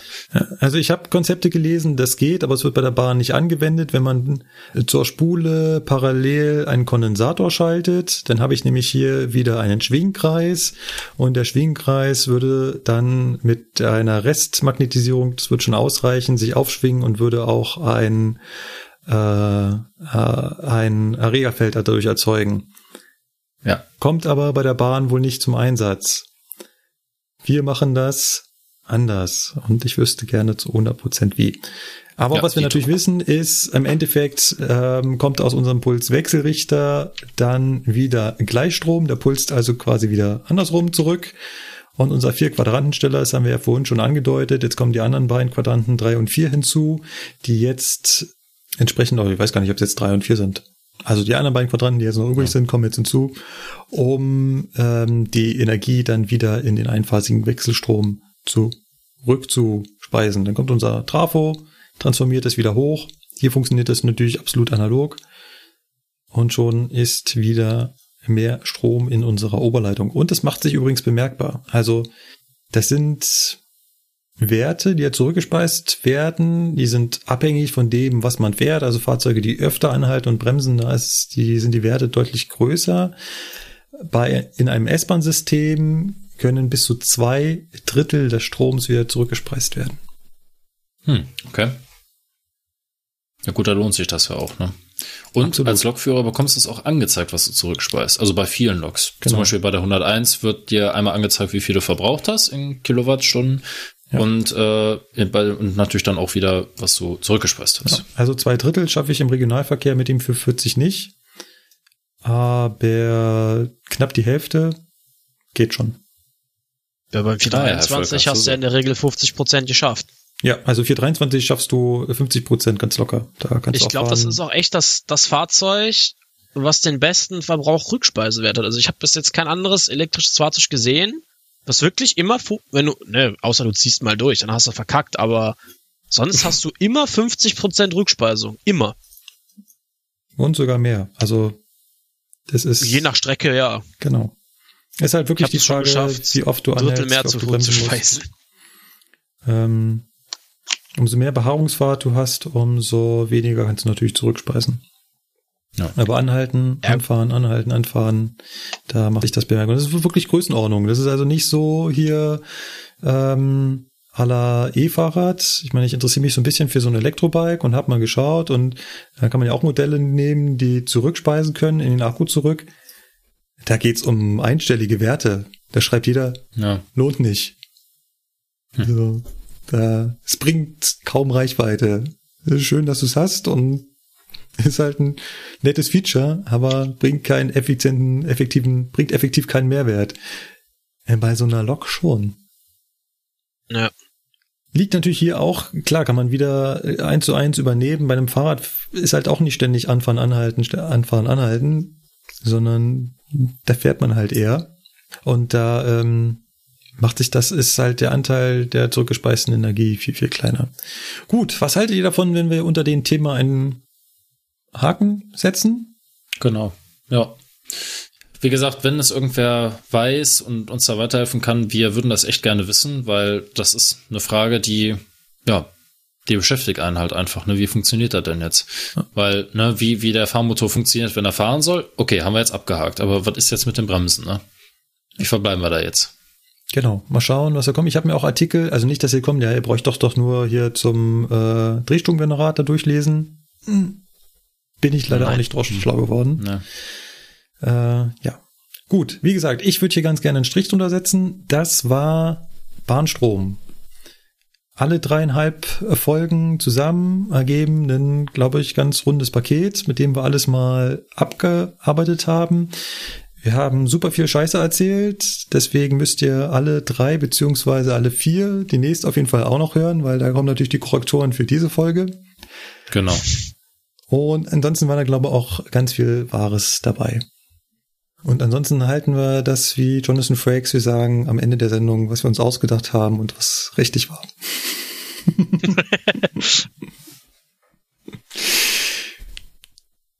Gut. So, und jetzt kommen wir zu unserer nächsten Kategorie, das Spiel. Heute mit dem Buchstaben M.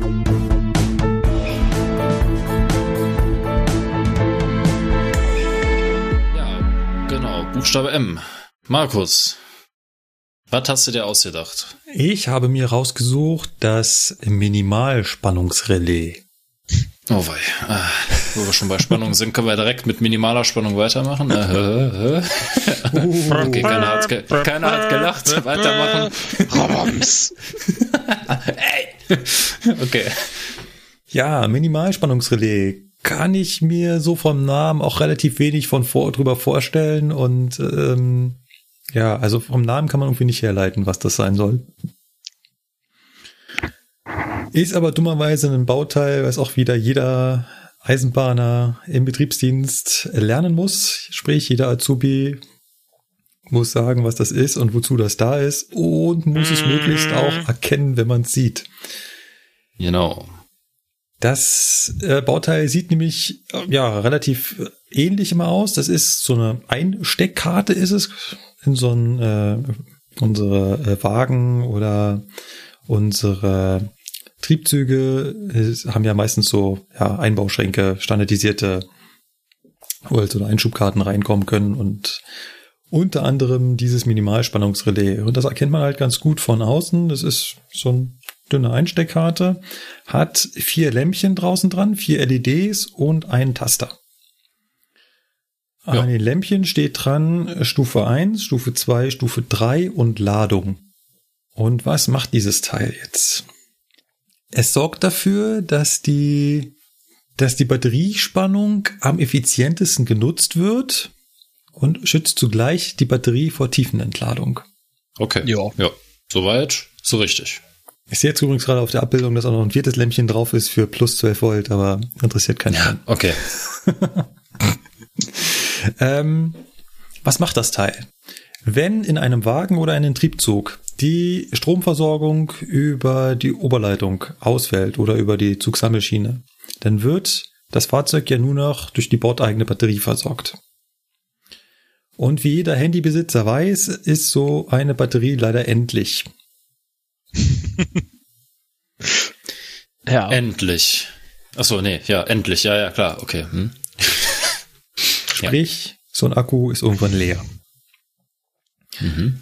Und so manches Handy könnte auch so ein Minimalspannungsrelais gebrauchen.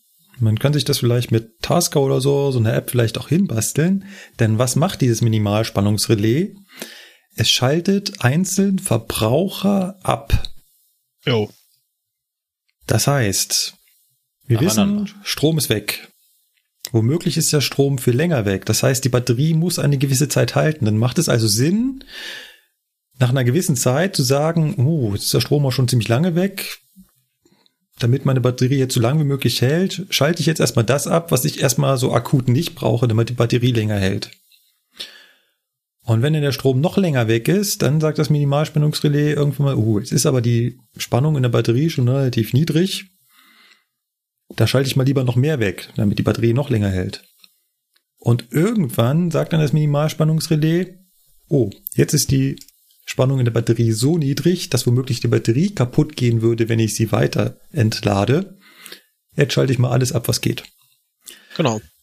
Schutz vor Tiefenentladung nennt sich das. Das ist auch ganz wichtig und wenn ich sowas sage, da kommen mir auch sofort wieder ähm, der 0815 Handybesitzer in den Kopf, die meinen, genau. sie tun ihr Handy Gutes, wenn sie den Akku möglichst weit runterlaufen lassen. Ich habe neulich erst wieder auf Twitter ein Foto gesehen, wo irgendwie ein Prozent dran stand und drunter stand, ja, der Nervenkitzel, äh, nee, ist nicht gut. Kleine Anmerkung, Handyakkus fühlen sich am wohlsten zwischen 80 und 20 Prozent. Wenn ihr dazwischen die Ladung haltet, freut sich der Akku und der hält länger. Wenn ihr ihn 100% auflädt, mag das der Akku gar nicht und wenn ihr ihn tiefer entlädt, dann mag er das noch viel weniger. Wirkliche Tiefenentladung lassen die Handys in der Regel nicht zu. Meistens gehen sie dann aus, sprich bei 0%, da ist nicht wirklich 0%, sondern da ist halt der Punkt erreicht, wo das Handy sich ausschaltet. Also hat das Handy quasi auch ein Minimalspannungsrelais. So ein bisschen. Sagt, also so, es jetzt gehe ich aus. Schutz, genau, es hat einen Schutz vor Tiefenentladung. Okay. Wenn ihr jetzt aber immer versucht, gewaltsam das Handy wieder einzuschalten, dann würdet ihr irgendwann den Punkt erreichen, dass ihr wirklich dem Akku richtig, richtig wehtut und dauerhaft schadet. So. Jetzt können wir uns nochmal ganz, ganz kurz anschauen, wie macht das das Minimalspannungsrelais in so einem Reisezugwagen. Ich habe mir hier so einen Intercity-Wagen rausgesucht. Jawohl. Entschuldigung, okay, war unangebracht. Einfach ignorieren. Wenn die Ladung vorhanden ist, dann zeigt das Voltmeter in dem Wagen 29 Volt an. Das ist der Ladestrom. Und das Ampermeter in dem Wagen zeigt vielleicht auch einen gewissen Ausschlag nach rechts, wenn halt Strom in die Batterie geht. Wenn wir jetzt äh, die Versorgung über die Zugsammelschiene ausschalten, dann wird die Batterie natürlich entladen. Die Batteriespannung sinkt sofort natürlich ab, sprich von den 29 Volt, die vom Ladegerät kommen, runter auf die Nennspannung der Batterie auf 24 Volt. Und es wird äh, womöglich eine Entladung angezeigt, ne? Weil jetzt habe ich womöglich, äh, was heißt womöglich, jetzt ziehe ich ja Strom aus der Batterie raus. Jo. Ja, richtig. Wenn die Batteriespannung unter einen Wert von 21 Volt absinkt, sprich Nominalspannung 24 Volt, jetzt habe ich quasi schon einen so einen Ladungsverlust, dass die Batterie nur noch 21 Volt hinbekommt. Dann schaltet zum Beispiel das Minimalspannungsrelais im Intercity-Wagen die Hauptbeleuchtung auf Sparbeleuchtung um. Sprich, leuchtet nur noch jede zweite Lampe. Oder jede dritte, weiß ich beim Intercity-Wagen nicht genau. Wenn die Batteriespannung dann noch weiter absinkt unter einem Wert von 18 Volt, dann geht das Minimalspannungsrelais her und sagt, okay, jetzt schalte ich aber auch MG-Bremse aus, EP-Bremse, NBÜ, elektronischer Gleitschutz, Türblockierung, bam, bam, bam, bam. Danach ist der Wagen im Arsch. Genau, betrieblich genau. gesehen. Nicht mehr so gut zu benutzen. Sagen wir aber so, äh, irgendwann ist der Punkt erreicht, wo man sagen muss, sehr geehrte Fahrgäste, ja, äh, suchen sich einen anderen Sitzplatz in den anderen Wagen. das datet hier nicht mehr. Ja. Genau, das wäre an der Stelle auch und du müsstest auch äh, bremstechnisch eingreifen, weil wenn der elektronische Gleitschutz äh, flöten geht, dann äh, ja. brauchst du auch eine neue Bremsberechnung. Beziehungsweise musst eventuell die Bremse ausschalten und so weiter ja, und so ja, fort. Ja. Was äh, ein Minimalspannungsrelais hingegen niemals ausschaltet, ist äh, Notbeleuchtung oder Zugschluss. Das leuchtet ähm, bei so einem Intercity-Wagen weiterhin, bis die Batterie tot ist. Bis zum Exitus. Genau. Damit kriegt ihr sie auch kaputt. Also wenn die ganze Zeit äh, zum Beispiel der Zugschluss leuchtet und der Wagen da mhm. halt steht, steht und steht, dann zieht der Zugschluss ja. irgendwann so viel Strom aus der Batterie, dass die Batterie wirklich drunter leidet. Äh, BBF.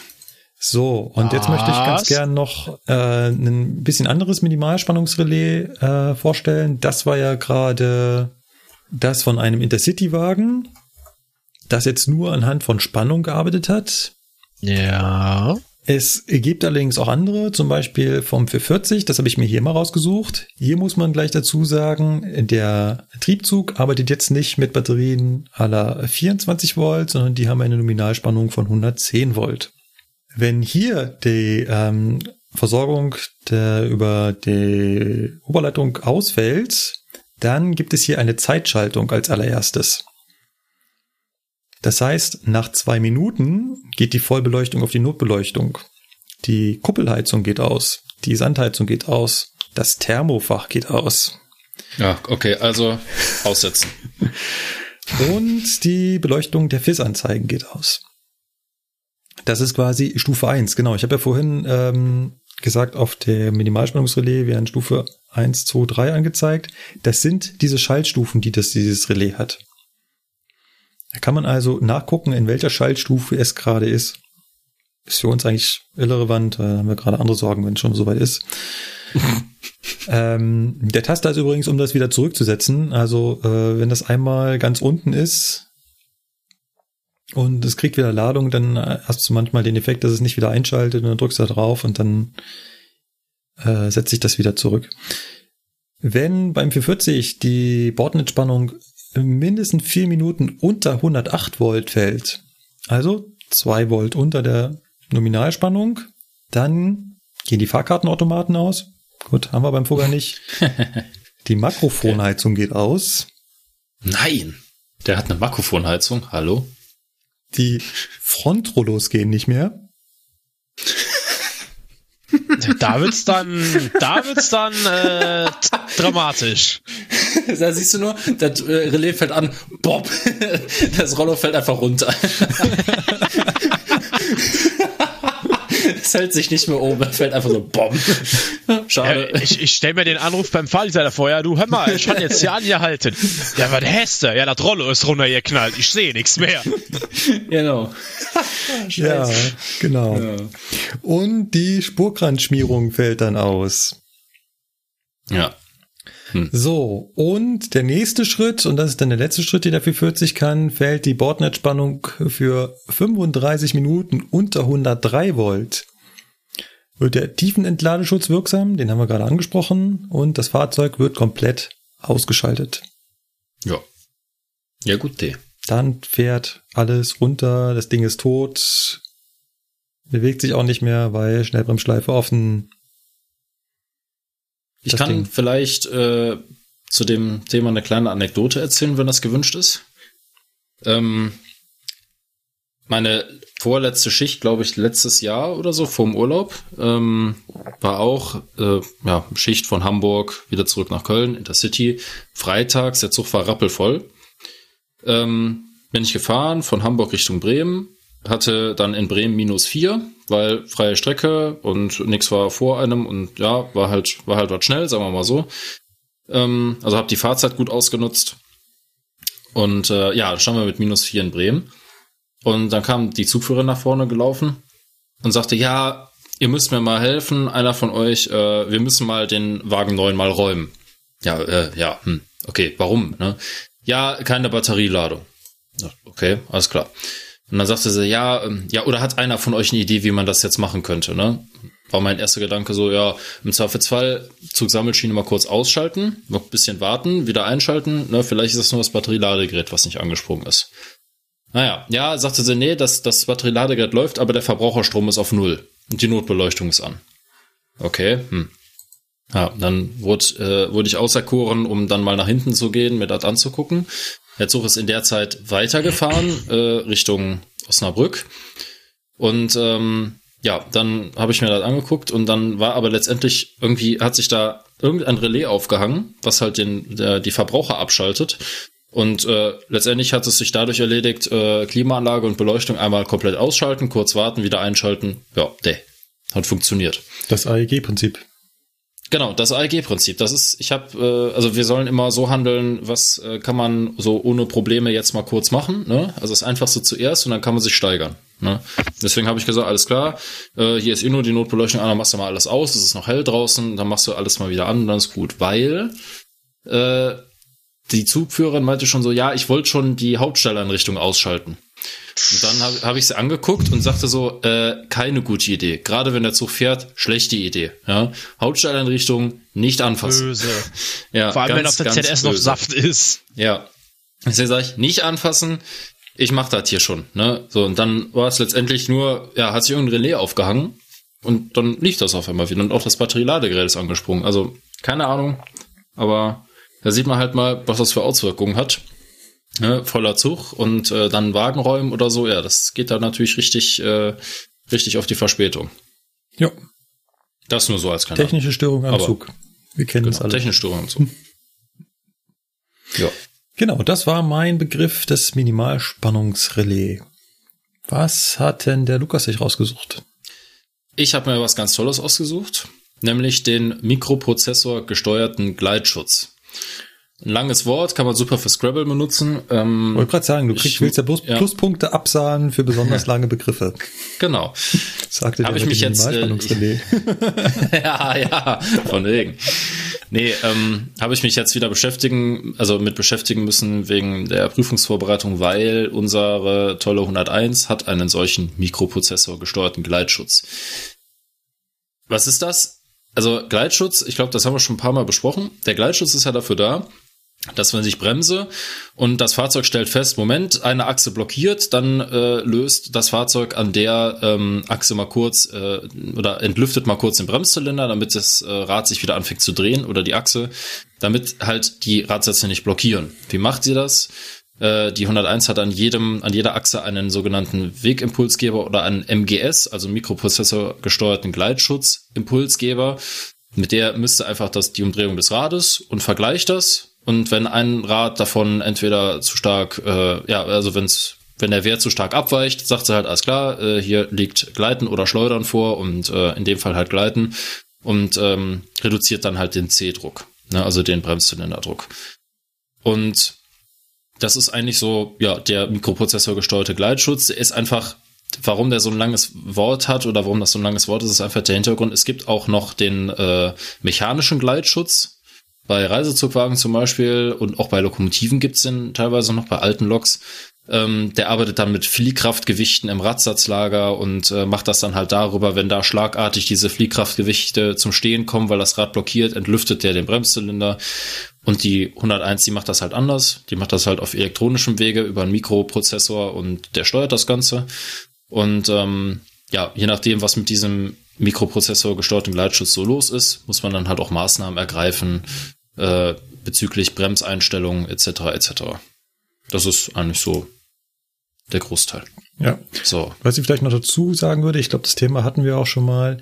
Es gibt bei diesen elektronischen Gleitschutzsystemen zwei unterschiedliche. Nämlich, du hast gerade angesprochen, dass sie die Umdrehungszahl der einzelnen Achsen miteinander vergleicht. Und wenn die Umdrehungszahlen untereinander abweichen, dass sie dann von einem Gleitvorgang ausgehen.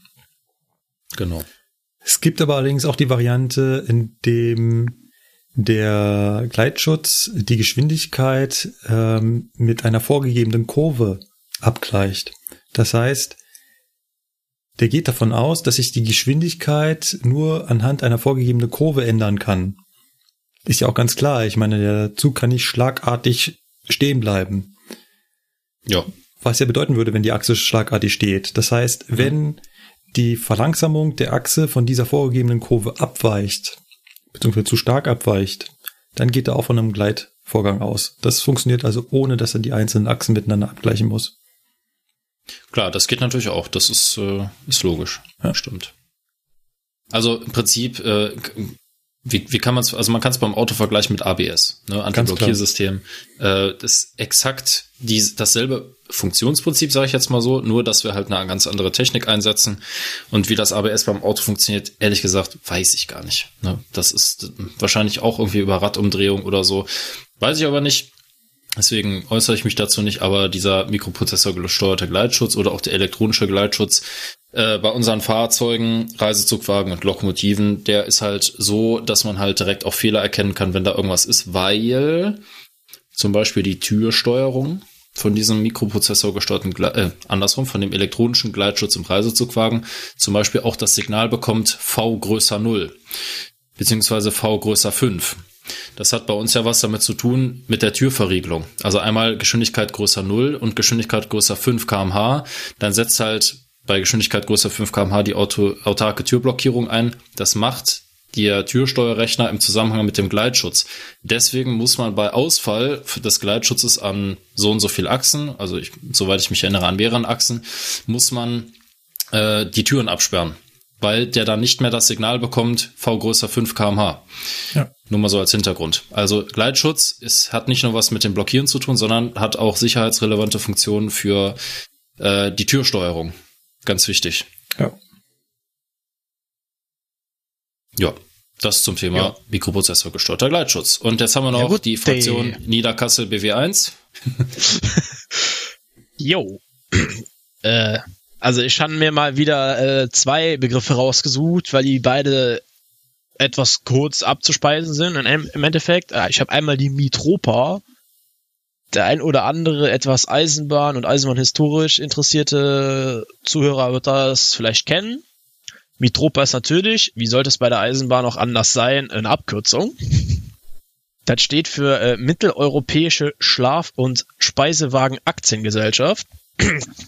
Die haben halt früher hier in Mitteleuropa die ganzen Speisewagen, Schlafwagen betreut und unter anderem halt auch die Bahnhofsgastronomie. Das Ganze hat sich sogar sehr lang gehalten, hieß dann in Deutschland, also in Westdeutschland nach dem Krieg und der Teilung äh, DSG, Deutsche Schlafwagengesellschaft. Im Osten hieß es weiter Mitropa und das Ganze wurde dann auch unter Mitropa nach der Wiedervereinigung zusammengeführt. Ja, ist dann im Endeffekt in äh, Select Service Partners aufgegangen und wurde aus dem DB-Konzern ausgegliedert, wenn man so möchte. Das heißt, die gibt's noch? Diese Service-Gedönspartners, denke ich mal, wird es noch geben, oder? Ich guck mal schnell. Ja, die gibt's noch. Ah, okay. Ich wüsste jetzt zwar nicht, wo die noch äh, zuständig sind. Ah, ne, Moment, hier, SSP hat die hat hier LSG, also von Lufthansa, diese Gastronomiegesellschaft, die gehört auch zur SSP. Also quasi im Dosto Intercity ist wieder Mitropa am Start. Nicht jetzt? Ja, das hier das IC-Café in den Do Doppelstock Intercities, das macht äh, LSG. Soweit ich weiß. Kann okay. sich natürlich wieder geändert haben. Hm, ja. ja. Gut. Hätten wir Mitropa also jetzt in, in Kürze und Würze abgefrühstückt, ne? Also kommen wir dann zum zweiten Teil. Das wäre einmal das Monoblockrad. Da müssen wir jetzt ein bisschen ausholen, um das zu erklären. Was ist ein Monoblockrad? Also angefangen Anfang tun wir mal grundsätzlich. Es gibt ja bereifte Räder bei der Eisenbahn. Da ist jetzt dann kein Gummireifen drauf, ne, bevor einer blöde Fragen stellt. Lukas. Ähm, Haha. Da ist, ja, guten Tag. Da haben wir halt quasi, wir haben die Rad, den Radkörper, andersrum, die Radfelge, und da wird dieser Radreifen, der wird halt erwärmt, dadurch dehnt er sich auf, dann wird er da quasi aufgeschrumpft. Hat halt den Nachteil, gerade bei klotzgebremsten Fahrzeugen kann sich das gerne mal verdrehen und ist dann nicht so gut. Das Ganze umschifft man halt beim Monoblockrad, auch genannt Vollrad oder eher andersrum Vollrad oder auch Monoblockrad. Da ist das Ganze aus einem Guss. Heißt, wir haben eine Radscheibe, da ist dann der Spurkranz, die Lauffläche und alles aus einem Stück gegossen. Und das wird dann auf die Achse aufgepresst. Mit enorm viel Druck wird das einfach da drauf gepresst und dann hält das so. Das ist halt das Monoblockrad. Hat den Vorteil, man braucht sich um verdrehte Radreifen keinen Kopf mehr machen, weil wo kein Radreifen ist, kann sich auch nichts verdrehen. Und hat den Nachteil? Ja, wenn kaputt, dann ganz neu. Genau. Also das ist dieses klassische Abdrehen, was man da äh, ja kennt. Monoblockräder. Also überhaupt Räder fahren sich ja ab. Das heißt, sie haben ein bestimmtes Profil. Und wenn sie draußen äh, auf den Schienen laufen, dann nutzt sich dieser Stahl ab. Vor allem da der Stahl der Räder auch ein weicherer ist als der von den Schienen. Und nach einer Weile müssen die wieder in Form geschliffen werden, weil die haben ja so eine konisch zulaufende Form. Genau. Ich weiß nicht, ob wir das schon mal erklärt haben. Ähm, Also das Rad fällt quasi immer so ein bisschen zwischen die Gleise durch diese Form. Genau. Ähm, das ist sogar so krass, dass man diesen Spurkranz, den ja jeder kennt, überhaupt gar nicht bräuchte. Weil allein die Schwerkraft würde den Zug schon in der Schiene halten. Ich, also ich habe jetzt im Wagentechnikunterricht haben hat uns tatsächlich der Ausbilder gesagt, ne, also dass man, was das heißt nicht unbedingt, dass, dass sich das abnutzt, sondern dieser Stahl verschiebt sich ein bisschen in dem Rad. Also irgendwann hast du ja so ein U-Profil in dem Ja. Ja. in dem Monoblock drin und da verschiebt sich halt quasi der, der Stahl so ein bisschen an die Seite. Dadurch kommt auch dieses U.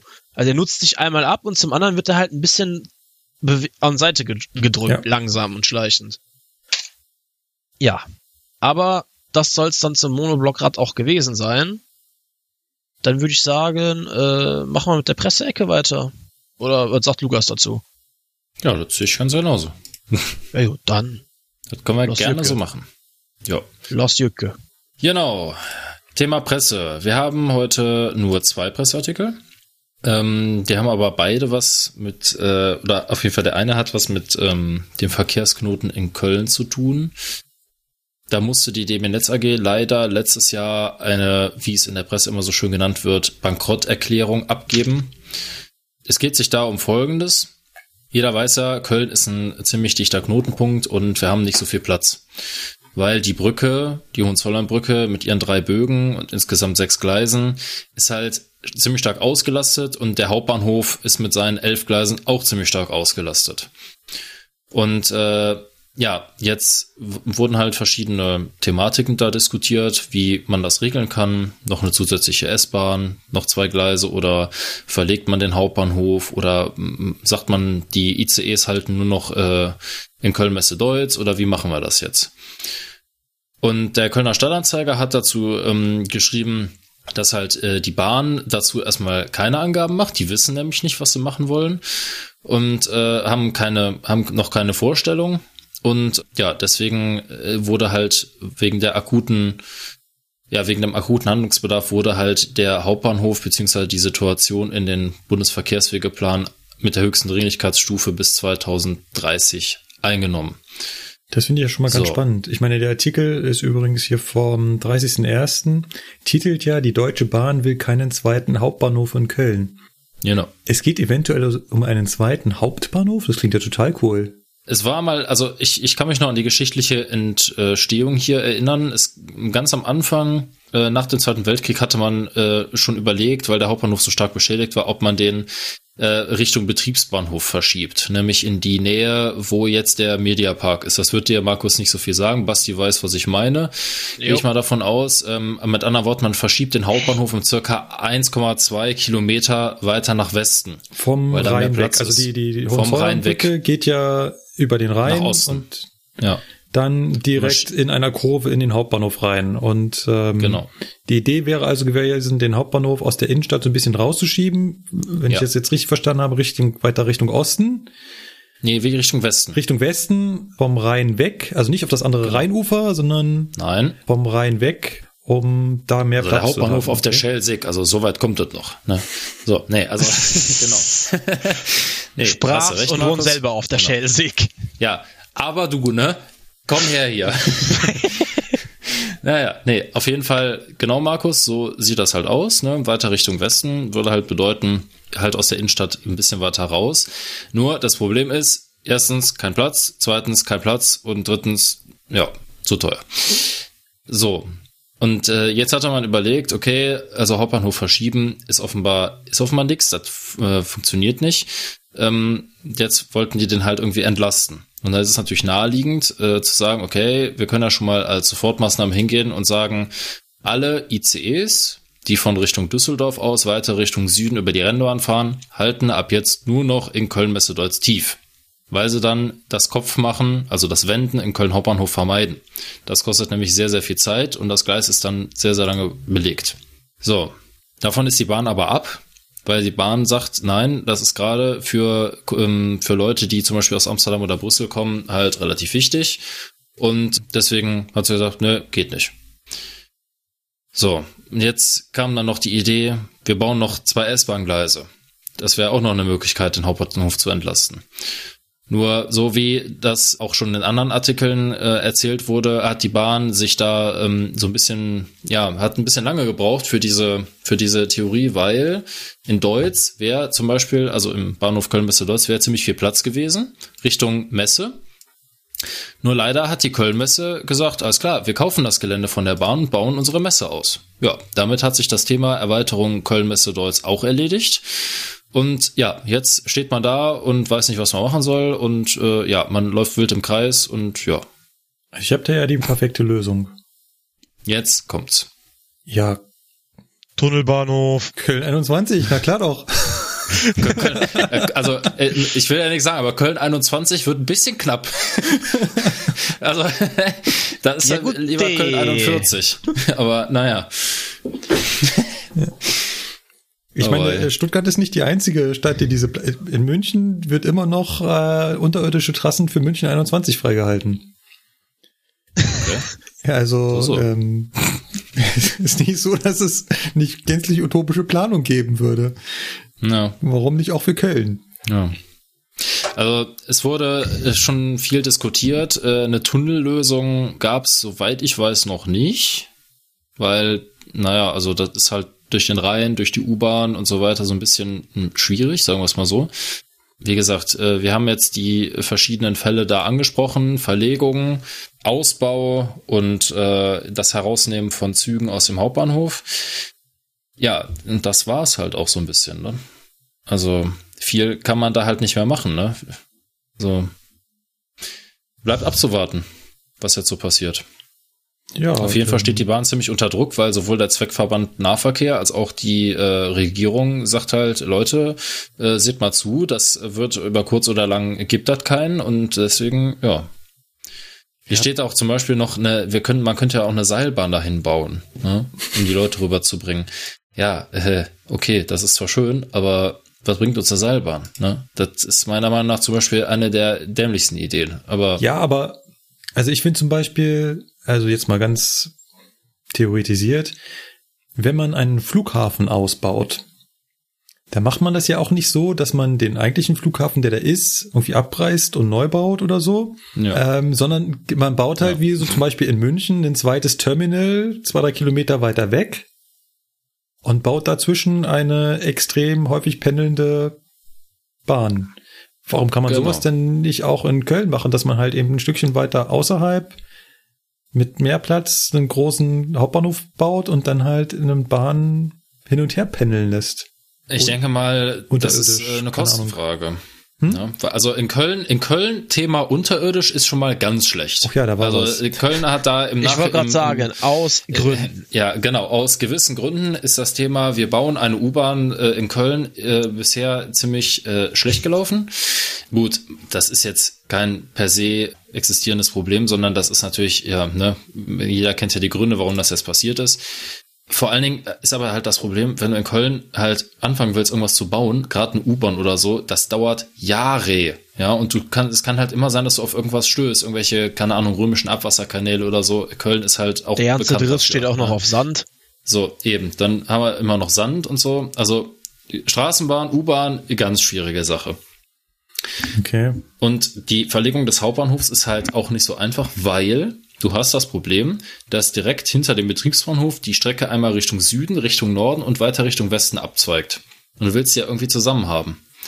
Das heißt also, du musst irgendwie das, den Hauptbahnhof in die Ecke bauen, wo, wo du alle drei Strecken noch irgendwie zusammenfassen kannst. Ne? Und da in Köln so direkt was zu finden, ist ziemlich schwierig. Also es ist jetzt nicht so, als hätten wir da eine Fläche, wo man sagen könnte, da bauen wir den Hauptbahnhof hin. Hm, ja, eher nicht, ne? Naja. Deswegen, also die, die Verlegung des Hauptbahnhofs ist, äh, glaube ich, keine, keine Diskussion. Vorher versuchen die da irgendwie noch zwei S-Bahn-Gleise dran zu löten. Keine Ahnung, ne? Oder in die Höhe bauen. Was ja, auch immer. Auf, auf jeden Fall habt ihr jetzt die höchste Dringlichkeitsstufe, von daher wird da ganz sicher demnächst was passieren. genau, genau, ja. Mhm. Wir wissen beide, dass das nicht so sein wird. Äh, ja, wir wissen beide, wir stehen uns demnächst trotzdem noch die Räder auf der Hohenzollern-Brücke eckig. Ja, das ist so richtig. Kommen wir zu unserem zweiten Artikel. Ein Zeitungsbericht aus der Süddeutschen Zeitung vom 24. Januar 2018. Die süddeutsche Genau. Titel. Die Bahn plant digitales Netz quer durch Deutschland. Wenn ich das lese, würde ich denken, ey, mach, wird das eine zweite Telekom? Hier, äh, Gibt's endlich Alternatives flächendeckend Netz. schnelles WLAN?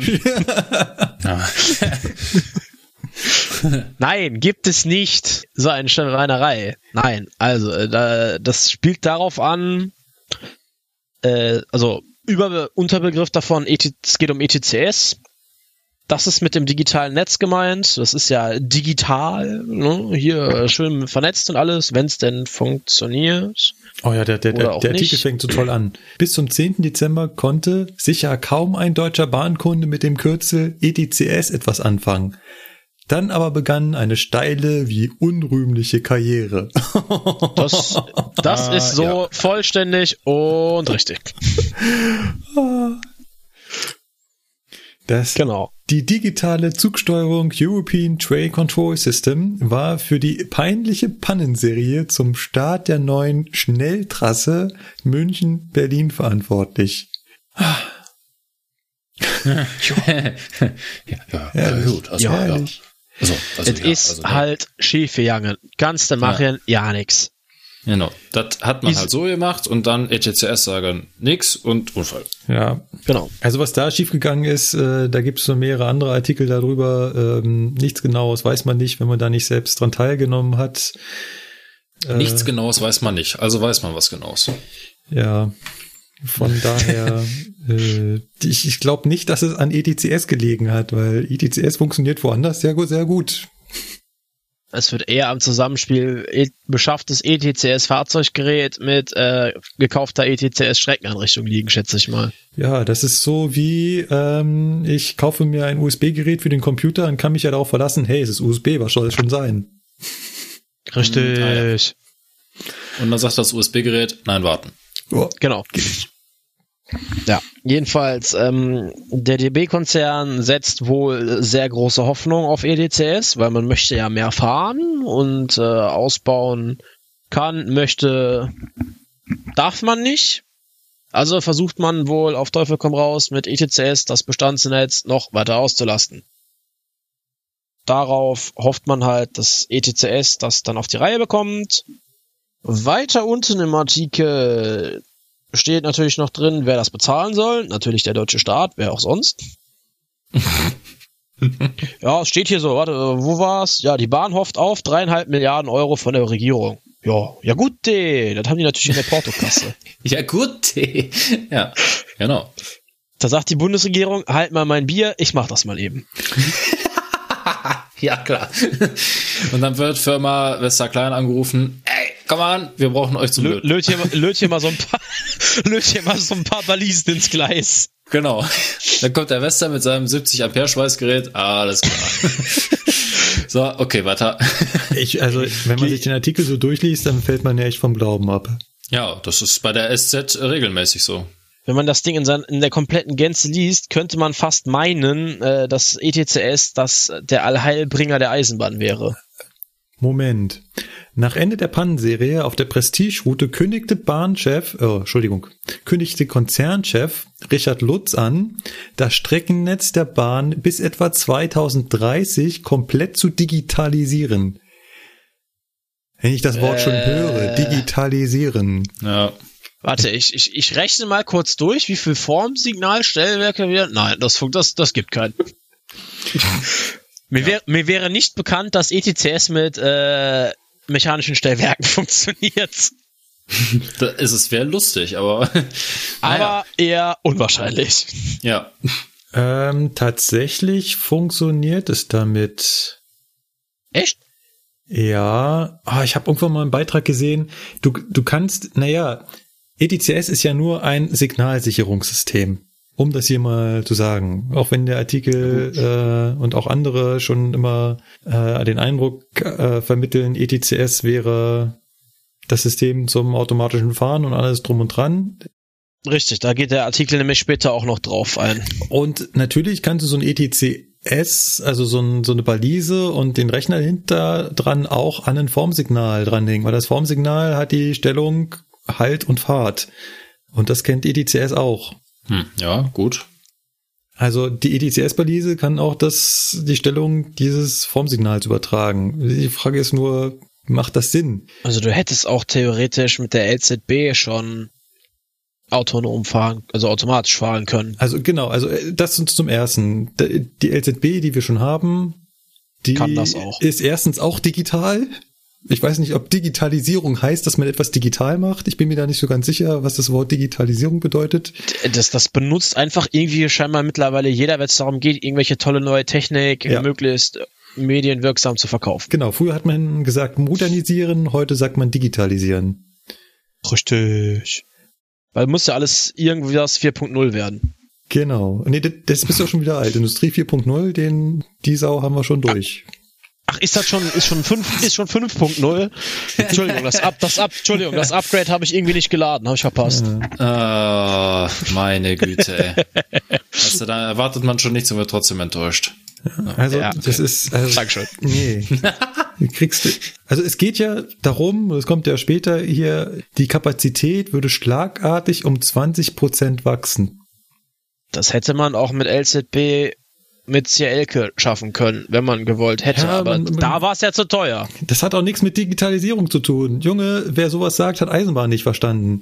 Wenn ich die Kapazität steigern will, dann erhöhe ich die Blockdichte und dann kann ich Teilblöcke einführen mit LZB oder mit ETCS. Ja. Oder mit ETCS Level 3, was es auf der Welt noch nirgendwo praktisch gibt, kriege ich dann auch variable Blöcke hin. Aber sicher nicht bis 2030. Wie gesagt, Äh, nein, ETCS eher Level 3 nicht. gibt's bisher wohl nur auf dem Papier richtig. ja, so ein bisschen ärgert einen das, wenn man das dann von seinem obersten Chef liest, dass da jemand schreibt. Ich meine, ist ja schön, dass sie an einem grundlegenden Wandel im Eisenbahnsektor arbeiten, aber ganz sicher nicht mit ETCS. Das kann vielleicht ein Schritt in die richtige Richtung sein, ne? Ich, habe hab nichts dagegen, wenn wir jetzt jede Bimmelbahn damit ausrüsten. Ist schick. ja, ist halt nur die Frage, ob das unbedingt Sinn macht. Nee, macht's nicht. Weil es hat bisher auch keinen Sinn gemacht, der LZB hinzulegen. Warum sollte es denn Sinn machen, der ETCS hinzulegen? Eben. ja, der, der Punkt ist einfach, wenn, dann soll man es bitte auch so machen, dass man das ETCS voll ausschöpft. Mit all seinen Möglichkeiten. Hat ja bisher noch keiner. Also an Level 3 traut sich wohl keiner ran. Weil es in der Realität halt aus Gründen, aus diversen Gründen nicht sicher funktionieren wird. Also, Das, das weiß ich nicht, da will ich mich gar Das nicht ist aus dem- jetzt meine laienhafte Meinung, ne? ja. aber dafür bräuchtest du ein äh, lückenloses Funknetz und das, Ja, das- haben wir bisher bekanntermaßen nicht. Ja, nee, äh, ja, weiß ich nicht. Es, Klar, das es gab da mal von, vom allseits bekannten Herrn Meschede auf YouTube ein Video, wo er sich mal mit dem e geplanten ETCS-Ausbau von DB-Netz beschäftigt hat. Und ja, wenn das so kommt, muss man sagen, dann ist das wieder die Sparversion und dann Ja. kann man das halt auch sein lassen. Ja, das ist natürlich wieder ein klassisches Beispiel. Ich kann natürlich sagen, ich baue jetzt überall EDCS hin und baue da nur irgendwas hin, wo ich dann ETCS drauf, Aufkleber draufklebe und sage dann, hey, cool, habe jetzt überall ETCS. Richtig. Es hat wahrscheinlich nichts mit ETCS zu tun oder ist ETCS Level 0. Aber Ja, äh, ich habe einen so tollen ungefähr. ETCS-Aufkleber. Hm. Ja, und ähm, wie der Kapazitätsschub da entstehen soll, nur durch ETCS, das erklärt er natürlich auch nicht. Eben, weil solange das Ding halt nicht äh, virtuelle Blöcke fährt, ändert sich das, Pro behebt sich das Problem ja nicht. Ja. Wie gesagt, höchstens halt eben durch Blockverdichtung und was ich allerdings auch durch klassische Sicherungstechnik und Signale hinkriege oder halt eben auch Teilblöcke, ähm, was allerdings auch mit LZB funktioniert. Eben. Wie ich ja jetzt vor kurzem lernen durfte. Genau. Ja. Also, Also kurz zusammengefasst, um den Artikel jetzt mal abzukürzen, er ist relativ lang. Wer möchte hat, kann sich das Ding gerne durchlesen. Aber geplant hat man eh flächendeckenden ETCS-Ausbau. Wenn sie meinen, sollen sie machen. Ich finde, äh, die Eisenbahn funktioniert auch ohne ETCS flächendeckend ganz gut. Und eher wäre es sinnvoll, die bestehenden Strecken mehrgleisig auszubauen oder neue Strecken zu bauen, wie auf die paar, die wir haben, die eh schon überlastet sind, nochmal 20% mehr rauf, 20% mehr drauf zu rotzen. Weil das funktioniert im, im äh, Planungsbüro vielleicht und in der Realität geht's eh schief. Also, naja. Das wäre dann so mein Feedback zu diesem Presseartikel. Genau. Ja, man muss vor Vollständigkeitshalber sagen, dass unten natürlich auch noch äh, Stimmen dagegen zu Wort kommen. Die stoßen sich aber vor allem an die Milliardenkosten. Eben. Das und wahrscheinlich, und warum wieder der Bund das alles bezahlen soll. Ja. Genau. Ja. Gut. Dann würde ich sagen, kommen wir zu Feedback, oder? Jo. Ja. Der Martin hat uns geschrieben. Servus miteinander. Die Sonderstellung der Stromabnehmer bei der Baureihe 120 unter anderem liegt daran, dass die Stromabnehmer der Bauart SBS 8081 ebenso wie bei Scherenstromabnehmern durch eine Zugfeder an den Fahrrad gedrückt werden. Man merkt also, der Martin hat was für die Stromabnehmer noch zu sagen. Er sagt also äh, mit anderen Worten, dass halt bei der 120 hatten wir, ist mir auch letztes Mal aufgefallen, hatten, hattet ihr beide ja gesagt, ähm, wäre es ja so, dass sie, äh, dass das was mit der Geschwindigkeit zu tun hat, dass die Stromabnehmer einmal, soll man es jetzt sagen, einmal, dass der, dass das Dreieck in Fahrtrichtung zeigt und einmal gegen die Fahrtrichtung. Das war reine Mutmaßung von mir, um genau, das an der Stelle ja. zu sagen. Ich wusste es nicht, aber ich habe es mir damit nee. erklären können. Ich wusste es auch nicht. Ich habe äh, mir war es auch so nicht klar. Ich habe nur im Nachhinein festgestellt, Moment, Bauer 120, äh, 403. Die haben das alles äh, entgegen der Fahrtrichtung. Mm, nee, das bezog sich auf eine andere Stelle. Es gab da äh, Sonderregelungen für Fahrzeuge, wo die 120 mit dabei war. Da stand die 11er, 112, ähm, ja. 143 in einer Reihe und wir wussten nicht, was diese Fahrzeuge alle gemein haben, warum die jetzt diese Einschränkung haben. Ja, aber ihr sagt, ihr seid auch noch auf die Stromabnehmerbauform eingegangen, da ist das auch schon vorgekommen. Ja. Und, naja. Und der Martin bezieht sich hier darauf, dass halt diese Fahrzeuge, die da alle in einer Reihe stehen, halt eine andere ähm, Bauform des Stromabnehmers haben, nämlich noch mit äh, Zugfeder und nicht nur genau. mit Druckluft. Genau. Das ist halt äh, das Wesentliche, was er hier sagt. Ähm, dann sagt er auch noch, ähm, die aerodynamische Kontaktkraft, also die Kraft, äh, die im Fahrbetrieb wirklich auftritt, darf übrigens bei schneller Fahrt, also über 250 im Wechselstromnetz auf bis zu 350 Kilonewton ansteigen. Heißt also, ähm, was er damit, was er damit sagen will, ist, ihr habt ja auch letztes Mal gesagt, wie stark so ein Stromabnehmer gegen die Fahrleitung drückt. Und ähm, das und er sagt halt nochmal, dass das auf den Hochgeschwindigkeitsstrecken also zum Beispiel auf der, auf der Schnellfahrstrecke Köln-Rhein-Main, dass das da natürlich höher sein darf, weil durch die schnelle Fahrt und die Vibration bzw. die Schwingung der Oberleitung der Stromabnehmer etwas stärker an die, an den Fahrrad dran gedrückt wird, damit die, ähm, Kontakt, also damit der Kontakt besser da ist. Ja. So. Dann hat er noch geschrieben, äh, die beweglichen Teile eines modernen Stromabnehmers äh, der Bauart DSA 350 kommen auf eine Masse von circa 50 Kilogramm. Interessant, wusste ich jetzt auch nicht. Ich habe mich auch mal gefragt, wie schwer so ein Stromabnehmer ist. Dito. Wusste ich jetzt nicht, okay. Und ähm, ja, und dann schreibt er noch, dass er nach wie vor äh, gerne Lokführer ist und das schon seit elf Jahren bei der Eisenbahn ist. Und äh, ja, dass er halt äh, den Wechselschichtdienst ähm, dass das halt eine ganz andere Belastung ist, als wenn man jetzt äh, in irgendeinem Werk, zum Beispiel bei BMW arbeitet oder so. Da ist halt äh, normale Schichtgruppeneinteilung und wir haben ja diesen bekannten Wechselschichtdienst, dass wir halt nicht immer um 6, um 14 Uhr und um 22 Uhr Schichtwechsel haben, sondern zu jeder Tages- und Nachtzeit. Ja. Ganz interessant jo, fand ich ja. seine Aussage, dass in den ähm, elf Jahren, die er jetzt schon bei der Eisenbahn ist, auch feststellt, dass die Arbeit immer anstrengender wird. Und auch wenn man okay. Kollegen fragt, die schon länger dabei sind, würde wohl auch das, äh, das Fazit gezogen, dass die Arbeitsbelastung ständig steigt. Ja. Finde ich interessant. Ich meine, ich kann es natürlich so nicht sagen, aber ja. bin noch nicht so lange dabei, aber könnte gut sein. Genau. Ich in meinen fünf Jahren war jetzt vor kurzem das Jubiläum, fünf Jahre Lokführer. Anmerkung, hab mehr Geld. Hm. Anmerkung, nicht viel. Kann auch nicht sagen, dass es jetzt irgendwie mehr oder weniger geworden ist. Anmerkung, nicht viel. Was? jetzt, mal ganz, jetzt mal ganz ehrlich, äh, wo wir gerade beim Thema Arbeitsbedingungen sind. Guck mal, wie viel mehr du nach 25 Jahren hast, wenn du dir 25 Jahre Fahrdienst angetan hast. Viel ist mhm. das nicht. Das ist richtig, ja. ja. Das ähm, sage ich ja schon immer Du verdienst zwar als Lokführer gleich nach deiner Ausbildung relativ viel im Vergleich zu anderen Berufen. Wird aber dafür nicht mehr. Während äh, in anderen Berufen du halt Stück für Stück, sag ich mal, aufsteigst und die Chance hast, dich weiterzuentwickeln. Es gibt halt keinen Oberlokführer oder Hauptlokführer. Gibt es schon. Nicht mehr. War halt früher mal so, äh, in, zur Bundesbahnzeiten gab es diese in Anführungszeichen Ränge. Aber äh, ja, die gibt's halt nicht mehr und ähm, ist nicht so, dass man da irgendwie noch eine Möglichkeit hat, sonderlich viel mehr Geld zu verdienen. Genau. Dann hat uns noch geschrieben der Markus. Moment mal. Markus, hast du das selber kommentiert? Es gibt scheinbar noch andere Menschen, die Markus heißen. Ich dachte, ich dachte gerade, weil das hier äh, wird, wird genauso geschrieben. Naja, auf jeden Fall hat der Markus kommentiert, hat sich für die schöne Folge bedankt und äh, sagt noch, auch nochmal, dass es schade ist, dass die Dienststelle von unserem Markus verkleinert wurde, was halt die Streckenbedienung angeht. Und ähm, ja, auch ihm gefällt offenbar das Spiel, was wir immer haben. Und äh, bei ihm sorgt das wohl für einen Aha-Moment, weil er halt nicht bei der Eisenbahn ist.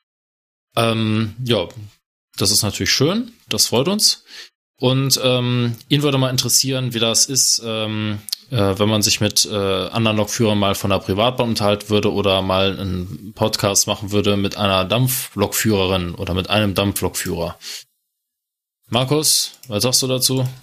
Finde ich beide Themen finde ich spannend.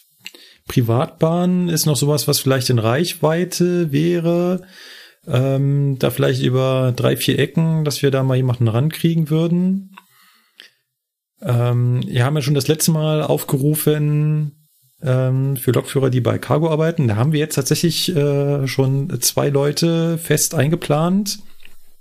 Ich hoffe, dass es mit denen klappt und wir haben sogar schon den dritten, der sich auch noch gemeldet hat und gesagt, er würde auch gerne. Habe ich gesagt, ich setze dich mal auf die Nachrückliste, ähm, wenn das mit den anderen beiden nicht klappt. Ich würde das an der Stelle gerne wiederholen. Also wenn da draußen jemand ist, der äh, bei der Privatbahn arbeitet, wie auch immer sie heißen, National Express und so weiter, äh, meldet euch einfach mal, schreibt uns an und wir schauen mal, ob wir da was machen können, ob in welchem Rahmen, wie auch immer. Das, das ist ja dann ganz euch überlassen.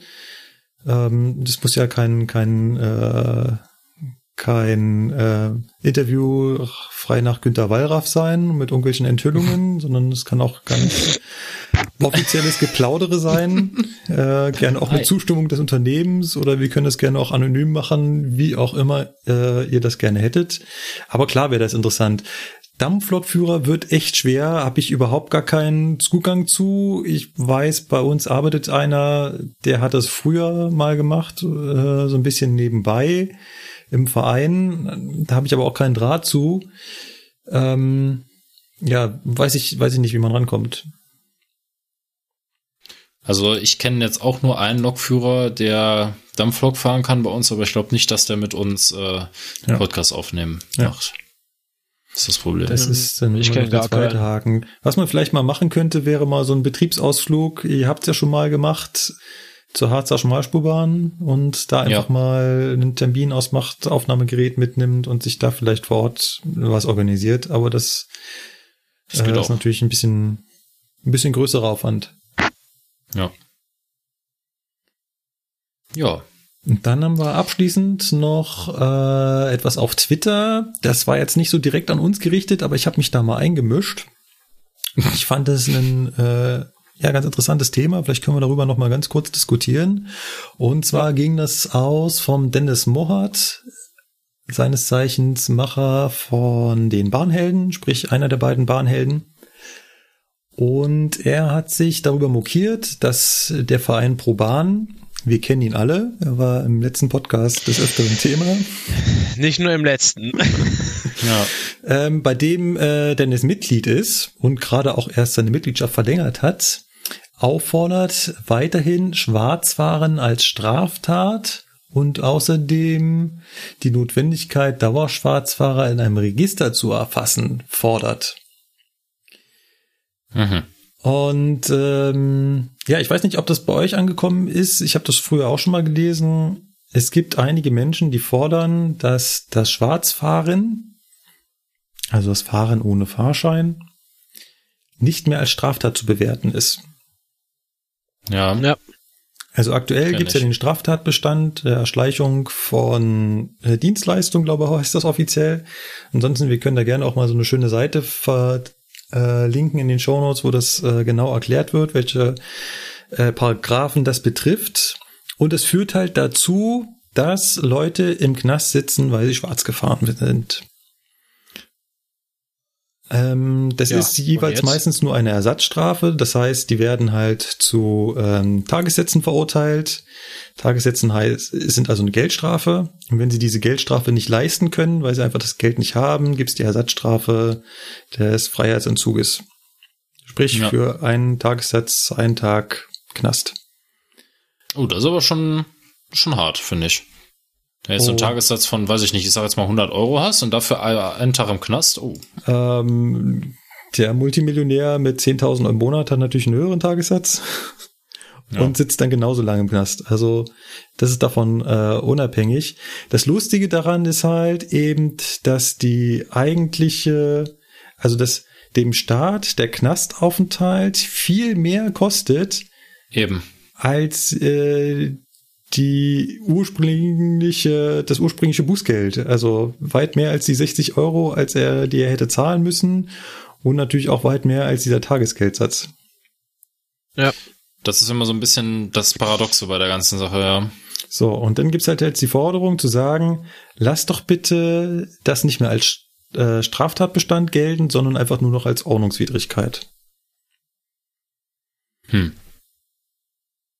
Ja gut, dann können wir ja auch direkt das mit den Fahrscheinen sein lassen und äh, wir brauchen auch alle nicht mehr arbeiten gehen, weil wird eh keiner dafür bezahlt. Ja. Oder wie, wie stellen die sich das vor? Das ist ja, ist ja nicht ohne Grund. Das ist ja immer noch Erschleichen von Leistungen und das ist nun mal ein Straftatbestand. ja. Jetzt genauso, du gehst irgendwo hin, gehst zum Friseur, lässt dir die Haare schneiden und verpisst dich. Das ist auch Erschleichen von Leistungen, das ist nichts anderes. Macht man auch nicht. Also, was mich an dieser Diskussion so nervt, es regen sich alle auf. hi, hi, hi. Ja, Moment. Ich, ich, ich nehme eine Leistung in Anspruch und bezahle nicht dafür. Das ist und bleibt strafbar. Klar Ja. ist das ein bisschen überzogen, ne? Und aber es geht ja jetzt nicht darum, dass du, wenn du einmal 60, einen 60er kassierst, einmal schwarz gefahren bist, dass du da im Gefängnis landest, sondern es geht wirklich um Dauerschwarzfahrer, die, keine Ahnung, jeden Tag dreimal ohne Ticket fahren und keine Ahnung, wie oft erwischt wurden und nicht bezahlt haben. Da geht's dann nicht mehr um 60 Euro, da geht's dann irgendwann um ein paar hundert Euro. Und vielleicht lernen es diese Leute halt nur auf diesen Weg. Dann ist das halt so. Also ich sehe das nicht als den richtigen Weg, diese, diesen Straftatbestand abzuschaffen. Naja, also zum einen wird dann gerne das Argument ähm, gebracht, wie sieht's denn aus mit zum Beispiel Falschparken? Falschparken ist auch eine, im Endeffekt eine Erschleichung dieser Dienstleistung der zur Verfügungstellung des Parkplatzes und das ist nur eine Ordnungswidrigkeit. Ist denn jetzt das Schwarzfahren schlimmer als das Falschparken? Ja gut, du nimmst beim Falschparken nimmst du irgendwem den Park einem, einem den Parkplatz weg. Aber dadurch, dass du jeden Tag ohne Ticket fährst, werden im Endeffekt ja für die anderen Leute die Tickets teurer. Hm. Verstehst du, was ich meine? Ja, aber so werden die Parkplätze für die anderen auch teurer. Ja, Ja, ähm, was würde passieren, wenn man das zu einer Ordnungswidrigkeit macht? Ähm, man würde dann quasi Ordnungsgelder verhängen.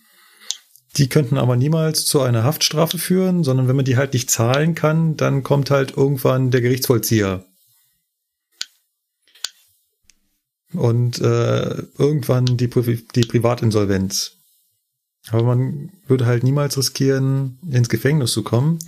Außer, und jetzt wird auch wieder das Argument angeführt, ihr seht schon, ich habe mich etwas mit auseinandergesetzt mit der Diskussion, was der Bahn dann natürlich noch übrig bleiben würde, was heißt nicht nur der Bahn, sondern an allen Verkehrsunternehmen, ist natürlich zu sagen, ja, wenn du hier nicht bezahlst, dann ist es einfach, dann kriegst du einfach Hausverbot. Und Ja, was passiert, wenn man ein wieder. Hausverbot missachtet? Hausfriedensbruch. Und das ist Ja, eine Straftat. Straftat. Ja, stimmt. Das Ja, dann heißt, müsste das auch wieder irgendwer kontrollieren, ne? Das ist nämlich Das dann ist auch der wieder Punkt. so eine Sache. Das muss irgendwer dann wieder nachhalten. Wer hat Haus, also wer hat Hausverbot? Woran erkennst du das? Ja, ne? Also es geht jetzt auch schon, äh, einzelnen Fahrgästen Hausverbot zu erteilen. Ja, ja, ja nee, das, ist, das ist klar. Aber ich frage mich immer bei sowas, wie wollen Ja. die das kontrollieren bei ein paar tausend Fahrgästen am Tag, ne? Da, da steht ja nicht ständig einer äh, wie so ein Türsteher und sagt, nee, du kommst hier nicht rein. Wäre Ja. schön, aber Ja. Die Idee vom Dennis war dann äh, zu sagen, die Fahrkartenkontrollen werden nicht mehr durch das Personal vom IVU durchgeführt, sondern durch das Ordnungsamt. ja, naja. Und das Ordnungsamt glaub, das hat ist- dann auch das das, schwierig. Personalienfeststellung.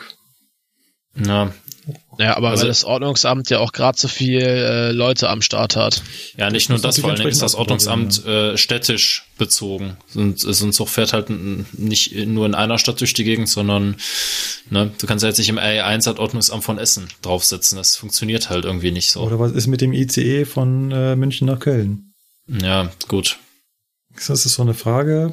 Ja, ich, äh, ich, ich äh, sehe den Punkt auch, dass es natürlich im schlimmsten oder das heißt im schlimmsten Fall, es leiden halt viele Menschen drunter, die oft keine andere Wahl haben. Und den Punkt sehe ich wirklich. Also viele Schwarzfahrer, gerade innerstädtisch, sind halt ja mittellose Leute oder Menschen, die wenig Mittel haben und die sich dann sagen, also bevor ich äh, eine Fahrkarte kaufe, kaufe ich mir lieber was zu essen. Ja. Das ist ja auch absolut nachvollziehbar, aber dann ähm, sollte man das Problem vielleicht an der Wurzel packen und nicht drüber diskutieren, ob man die Folgen davon irgendwie ändert, sondern eher mal hingehen und halt gucken, ob man das vielleicht mal anders anpackt, dass man die Ticketpreise senkt oder dass man einfach so ein Generalticket, à la Studententicket oder sonst irgend sowas einführt und nicht ne, sich beschweren, was dabei rauskommt. Meiner Meinung nach. ja. Ja, finde ich, finde ich eigentlich auch den besseren Ansatz zu sagen, dann führe ich halt eben ein Sozialticket ein, was vom äh, von der Arbeitsagentur beziehungsweise von der, wie heißt sie, AGE ausgegeben werden darf. Hm. Ja. Und ja, dann ist, ist für mich auch immer die Frage, müssen die Leute denn immer, müssen die denn jetzt da Bahn fahren? Also, also was heißt Bahn fahren? Mit öffentlichen Verkehrsmitteln unterwegs sein. Also ist das nicht was, wo ich auch im Endeffekt dann drauf verzichten kann? Hm. Das ist schwierig zu sagen. Ja, weiß ich nicht, weil man kennt halt die einzelnen Lebensumstände nicht Ja. und ich kenne auch die Situation der Menschen nicht. Ich kann mich halt nur zurück erinnern, ich meine, ich war auch mal Hartz-IV-Empfänger und ich habe mir damals, da gab es das Berlin-Ticket, so heißt das, das war halt das reduzierte für Hartz-IV-Empfänger äh, gekauft. Und ähm, aber ich hätte halt auch nicht unbedingt Bahn fahren müssen. Es hätte mich natürlich massiv in meiner Freiheit eingeschränkt. Das sehe ich auf jeden Fall ein. Ja. Aber ich hätte alles Wichtige, Lebensnotwendige natürlich in der Umgebung gehabt. Und Ja. ich weiß nicht, wie das ist, wenn man zu, ich meine, man muss ja dann immer wieder auch zum, zum, zum Amt hin. Ja. Dafür braucht man dann wahrscheinlich schon eine Fahrkarte, weil können die Leute Aber ja ich nicht, schätze mal, die kriegst du, das Geld kriegst du auch wieder. Genau, weiß ich halt nicht genau. Äh, Weiß ich halt nicht genau, stecke ich auch nicht drin. Ähm, auch aber nicht. ja, also einigen wir uns darauf, die beste Lösung wäre für solche Menschen ein Ticket zu schaffen, was dann halt eben extrem kostengünstig oder halt einfach in dem Hartz-IV-Satz enthalten ist, fertig aus. Und hier rumzudoktern daran, ob das nun eine Straftat ist oder nicht, finde ich, bringt im Endeffekt wenig. Vor allem, wenn ich dann feststelle, ja gut, wenn ich jetzt die Straftat für die Erschleichung von Dienstleistungen abschaffe, dann nehme ich halt die Straftat für den Hausfriedensbruch und bin wieder Ja. an der gleichen Stelle. Eben, vor allem, selbst wenn es kein Straftatbestand mehr ist, die Leute, ne, das ändert ja nichts an der Tatsache, dass die Leute halt trotzdem kein Geld haben, sich ein Ticket zu kaufen und schwarz fahren. Ja, Das ist ja das. Es, es ändert ja nicht die Ursache davon. genau. Aber gut, Ja, Ja, da kann man sich wahrscheinlich tagelang drüber unterhalten. das ist richtig. genau. Dann würde ich Ja, vorschlagen, ich mein- Leute, macht das mal, diskutiert für euch weiter, was ihr da am besten findet. Ihr könnt uns auch gerne eure Meinung schreiben in den Kommentaren auf zugfunk-podcast.de.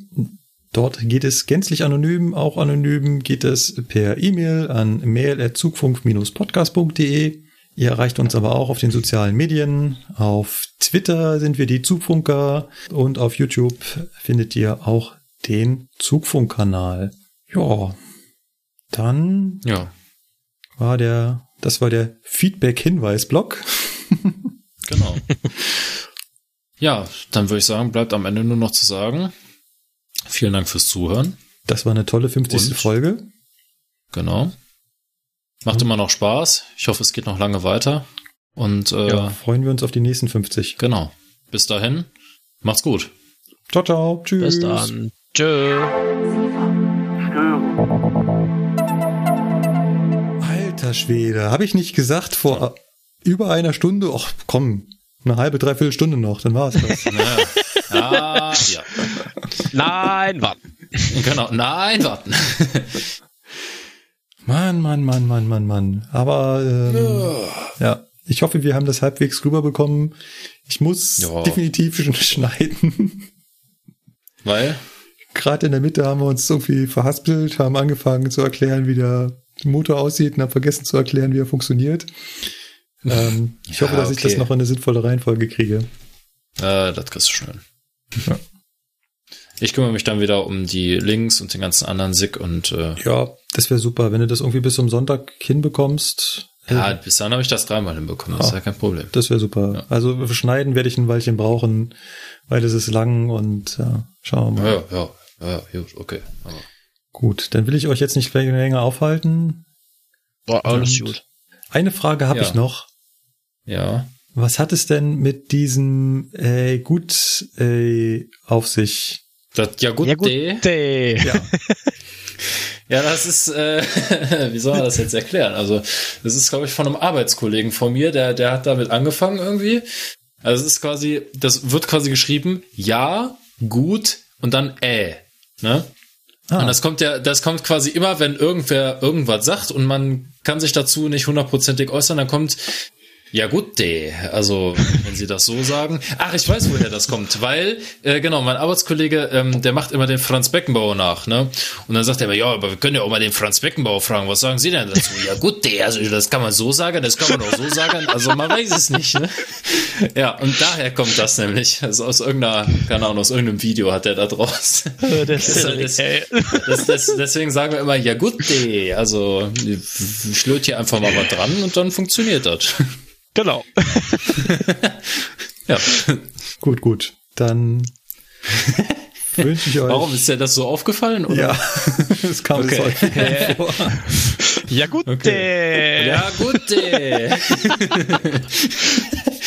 okay.